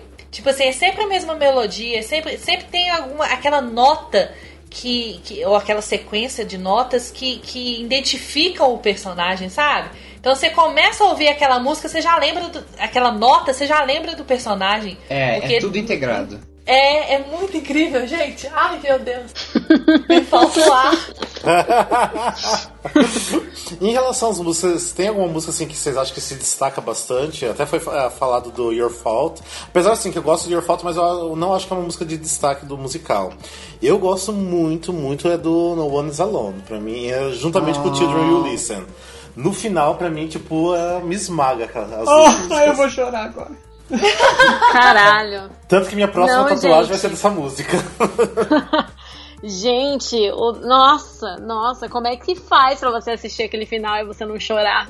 Você não fazer uma poça, você não morrer assistindo. É muito maravilhoso, é muito maravilhoso. Porque Tem- termina tem- de um jeito tão perfeito, fecha tudo tão perfeitamente bem. Sim. E é triste o final com o padeiro. Ah, não. ah, não posso dar spoilers. pra quem não conhece. é, eu acho o segundo ato sensacional, porque as coisas realmente elas vão. Não, também não quero dar spoiler, mas tudo começa a girar, né? Tudo começa a desencadear todas as coisas que aconteceram e tal. É um, é um segundo ato de consequências, como já, já mencionaram e tal. Mas realmente, aquele final não tem. Não... O que, que é a mensagem daquele final da, da música do Children Will Listen? Eu acho que é uma das coisas mais lindas e im- importantes pra qualquer Nossa, pai desse mundo. É uma das Nossa. coisas mais importantes porque porque é verdade, não é? A gente é muito, enfim, eu não vou entrar em detalhes, senão eu vou começar a chorar também. Ó, I Know Things Now, que a, que a, a Chapeuzinho canta, que é profundamente, assim, sexual Nossa. e profundamente uma descoberta. Nossa. Não, é sério. Uma descoberta dela, né, de, de vida adulta, de sexualidade muito grande que ela tem durante essa música. Que não é, não é exposta de maneira é, visual, vamos dizer assim, durante a cena, né? Como a cena foi dirigida e pela atriz. Mas o contexto da música, a entrelinha da música é isso. É a descoberta dela como mulher, assim, entendeu? Coisas que o lobo, na figura masculina, mostrou pra ela, entendeu? E, ela- E no ela- filme ela foi horrível, aflora- assim. Não, gente, é sério, ela aflora, enfim. É, é uma coisa assim, bem, bem dúbia mesmo. E pra quem entende o sentido, é, esse, esse é o sentido real que ele quer mostrar, só que ele não fala isso tão assim descaradamente na música. Agony, pra mim, quando os príncipes cantam, aquilo é a glória. Eu acho Sim. assim, a- não, aquilo ali pra mim é a glória. Tipo assim, a, a dificuldade, a. Como é que fala assim? Tipo, a. Como é difícil ser príncipe, entendeu? Eles mostram como é difícil. Como é difícil a vida de um príncipe, entendeu? Então é, é- eu acho aquilo cômico, assim, no extremo e muito inteligente. Uma comédia muito inteligente nessa música. E Takes Two, pra É mim, isso que eu ia é a minha favorita. Eu e a Andressa Essa é assistindo a aqui em casa, a gente gritava, né? É. Essa do musical inteiro é a música que eu mais gosto. Eu também gosto Por muito motivos Take de métrica da música, é, a- o texto em si, né, a letra da música em si. É, é um dueto muito bonito, é um dueto muito, muito bacana. É a história que a música fala, né? Enfim, da- dos dois se descobrirem ali, ajudadores um do outro e, e eles realmente se amam e tudo mais. you in the woods. Morro, morro, eu morro com essa música. Quem não? Quem não, Enzo? Quem não? E, é... Ai, gente, mas se eu for falar, eu vou falar de todas, porque eu, ah, tô, mas eu vou tem lembrando. que vocês- não foi falado que eu amo, que é Giants in the Sky. Não Ah, sei porquê, eu também. sempre choro no comecinho dessa música, acho linda. É Lindo o comecinho da música. Uhum. E também Last Midnight, que é a bruxa cantando. Nossa. Nossa, gente. Ah, que raiva. Agora me fala, quem te faz ter esses ah, cantando essa música é Bernadette Peters, meu filho. Porque, sinceramente, ninguém canta essas músicas igual essa mulher, não. E Stay With Me, que ela canta pra filha dela. Orgasmos. Eu tenho espasmos com essa música. E eu morri de ódio, porque a Meryl Streep não chegou nem assim, na metade do que a música precisava, entendeu? De interpretação, vocalmente falando. Mas em Stay With Me ela deixou meio. meio a desejar, realmente. Deixou, porque. deixou. Não, a Bernadette Peters é aquele personagem. Ela, é. Gente, gente, Bernadette Peters cantando essa música na, na reunion que teve an- ano retrasado. E No final de 2014, que teve aquela reunion menorzinha, assim, com alguns dos atores. E com, com o Stephen Sondheim e tal. Gente, gente, essa mulher cantando essa música. Meu pai! Tipo, acabou, abalou as estruturas da vida, assim, meu lado lésbico grita. Então, você entendeu? É uma coisa que não dá, gente. Não tem como. Então, assim, entendeu? É isso, gente, que eu queria falar. Mas tem. Gente, todas as músicas, esse musical, ele não tem uma música que não é boa. Não existe. Desde a primeira, desde, desde do- da primeira, da introdução até a última música. Não existe. A música mais ruim. bobinha que tem, que é bonitinha, que é Hello Little Girl. Eu acho lindinha essa música, mas assim, se for ver, é a mais bobinha de todos do, do musical. Mas, Mas é assim, é boa. maravilhosa. Ela é boa. Ela é boa, não tô, não tô criticando ela, ela é excelente. É, todas mas, assim, as músicas. É. Ela ainda assim tá num, num momento meio bobinho do musical, assim, de início, mas é, nossa, é maravilhosa. Adoro. Gente, é imp- eu tô pensando nisso, mas é impressionante como são geniais. Nossa, demais. Nossa, essa música A é gente, a gente se surpreende eternamente, né? Com, com ele. É. Tipo, você para pra pensar. Você já deu aquele mind blown no início, aí dá de novo, aí dá de novo, aí dá de novo, aí dá de novo. E eu fico passada que quando eu vi da primeira vez eu não captei absolutamente nada. Tipo, do Chapeuzinho, Hum. do João. Sabe, que são Sério? músicas de descoberta, que são músicas de. Passou batida, porque eu era uma retardada, provavelmente. Não sei o que aconteceu. é, porque, é porque eu não sabia. Eu acho que eu não sabia que musical podia ter essa profundidade. E eu Uhum. assisti pela história, sem, Sim. Sem analisar nada. Uma coisa que criticaram bastante, voltando um pouquinho ao filme, que falaram que é muito obscuro demais o filme. Só que a peça, ela é mais obscura ainda do que o filme. Que no filme ainda, di- por ser Disney, deixaram mais bonitinho algumas coisas, tiraram algumas mortes, deixaram mais... Né? É, Uhum. Tiraram nem vamos várias comentar. mortes, É, tiraram várias mortes. Porque eu acho que se deixasse realmente como é a intenção do, do musical, ia ficar meio forte. Porque eles pensaram mais em crianças, né? Eu acho que o, o filme, né? Pois é, mas foi isso que me deixou nervosa, porque Sim. principalmente por causa da bruxa, porque a bruxa é uma personagem muito importante, se não a mais importante da história toda. E o fato deles terem mudado o final da, da, da, da Rapunzel é, mudou também a história da bruxa, o final, o porquê que, que ela tem aquele final, o porquê que ela escolhe aquilo pra elas, entendeu? Que é difícil falar sem dar spoiler, mas assim, tem, uma, tem a parte do final que é, que é o desfecho da bruxa, que aquele desfecho dela é ocasionado pelo que acontece com a filha dela, pelo que acontece com a, com a Rapunzel. Então, assim, e no filme ficou muito vago, tipo, por que, que ela escolheu isso? Por que, que aconteceu isso? Sendo que o final da Rapunzel foi completamente diferente no filme. Então, assim, pecou-se muito nisso, você entendeu? Ficou um, um buraco, assim, ficou uma coisa muito superficial. Eu não gostei. É, por isso tem que ir assistir diretamente a montagem de palco. É. Esqueça o filme, que o filme tá meio puxadinho. Agora o Enzo, o Enzo vai concordar comigo. Não é a coisa mais gostosa de ouvir, Enzo, o finalzinho daquela da, da musiquinha. do- acho que é do começo mesmo, que vai. To say, o quê? To see, to sell, to get, to bring, to make, to live, to go to the festival. Tipo assim, ai gente, é muito É muito perfeito. bom, muito bom. Essa Isso é uma, métricazinha dele é muito perfeita. Tipo, é muito uma simples, das é genialidades perfeita. da, da música desse, desse, dessa peça que é. Eu considero. Ocasionalmente, eu, eu mudo meu, o meu musical favorito o tempo inteiro.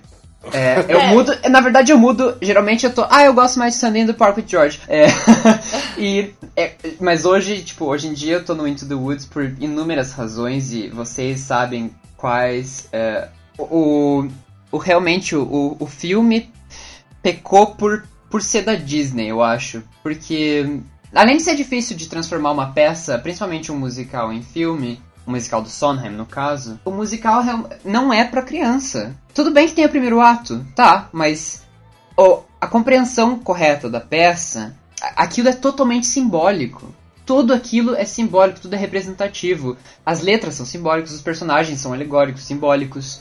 Ah, e, e- e não tem como você transformar isso pra uma coisa é, semi-infantil, infanto-juvenil, sei lá, sem perder a essência do negócio. Devia, ser, devia ter sido um filme do primeiro ato. É mais um filme de como educar os seus filhos do que um filme para os filhos. Tipo assim, do, um- do que um musical para os filhos. É um musical para os pais. Mais do que para os É, porque filhos. é um musical adulto, se for ver, não é, É. um musical pra criança, não. Ele é um musical bem adulto, até mesmo que a gente tá falando da história do Chapeuzinho, de se descobrir, a sexualidade e tudo mais. Então isso não é um assunto que realmente. Tudo bem, as crianças podem assistir, tudo vai entender de uma outra forma, mas pra mim eu sempre vejo como um musical muito adulto. Por mais que o tema seja mais assim, infantil, mas é um musical adulto.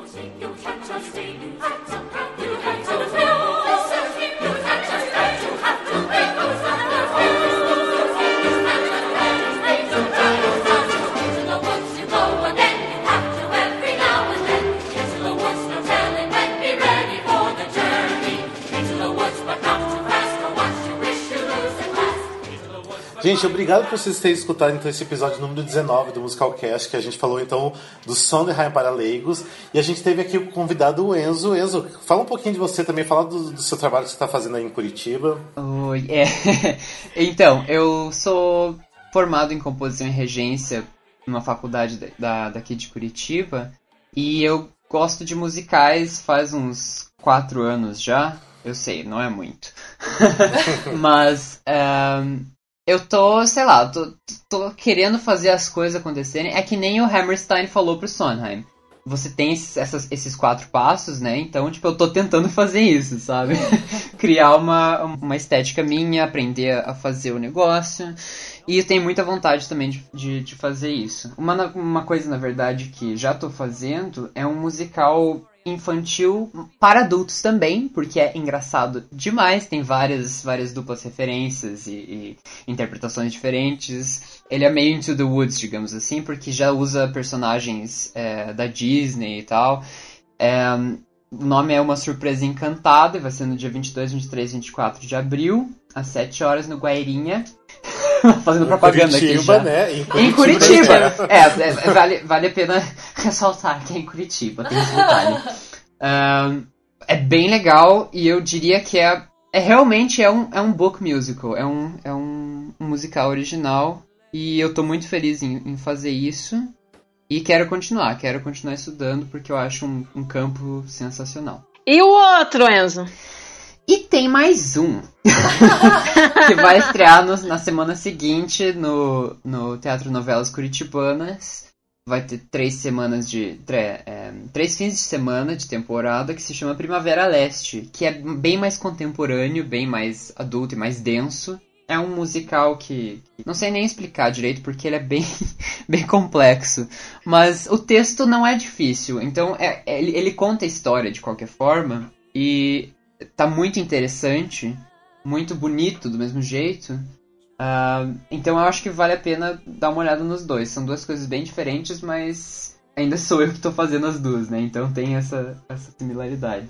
O Enzo tá tipo o Sondheim na década de 70, um musical atrás do outro. Cadê a grana? Mas então tá, a Enzo, brigadão por você ter participado. Também a Aline, obrigado por ter convidado ele também para participar de apresentar a gente. Eu gostei muito da sua participação.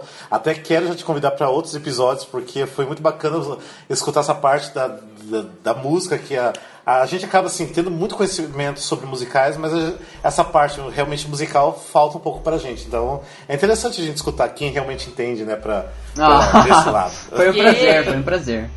É. E então, deixando só uns recadinhos, lembrando que a gente também tá com alguns vídeos da, da Andressa. Logo aparece mais, né, Andressa? Eu tô brigando lá fazer os vídeos. Então, né? logo, logo sai o vídeo número 3. A gente também tá com os episódios entre atos. São aqueles episódios mais curtinhos, que a gente tá falando do que a gente assistiu, dando, é, falando um pouco sobre as notícias do mundo dos musicais. E nesses é, episódios curtos a gente faz as interações com os, ah, os ouvintes. Não deu certo de fazer no Entreato número 2 por problemas técnicos, mas no 3 vai sair quem gravou já os áudios e enviou, e enviou pelo WhatsApp. Então já vai estar no episódio número 3. E não esqueça também de curtir a gente na- no Facebook e também no Instagram, musicalcast. Então segue a gente lá, manda um e-mail pra gente no musicalcastbr.gmail.com. Manda inbox pra gente, adiciona a gente, mas fale que vocês são ouvintes pra gente aceitar vocês. que é complicado ficar aceitando qualquer um também. Pedidos de namoro, casamento. É isso, é. quem, tá, quem tá querendo. Ah, Enzo, quer deixar já o teu recadinho Quem também? quiser, quem quiser tá apresentando homem é, solteiro, pra É. mim, pra Andressa, a gente tá Hétero. aceitando. Hétero. Hétero, é. Héteros, Quem- coloque quem- negrito aí, Alene. Hétero, hétero. Quem estiver interessado em se converter ao Sondheimismo, Não é? também, manda mensagem pra gente, pode mandar. mas então tá, mas meninas, também obrigado a vocês por ter participado. Beijos pra quem não adorei. participou, quem é do Musicalcast, Ney, Glauber, Alexandre e Júlio. O Júlio hoje não pode participar, ele ficou meio chateado que não participou, mas não deu certo pra participar hoje. Mas beijão pra vocês, beijo pra todos os nossos ouvintes e até o próximo episódio. Beijo! Até. até mais. Beijo. Beijos, beijos. Beijo, beijos, gente. Até o próximo.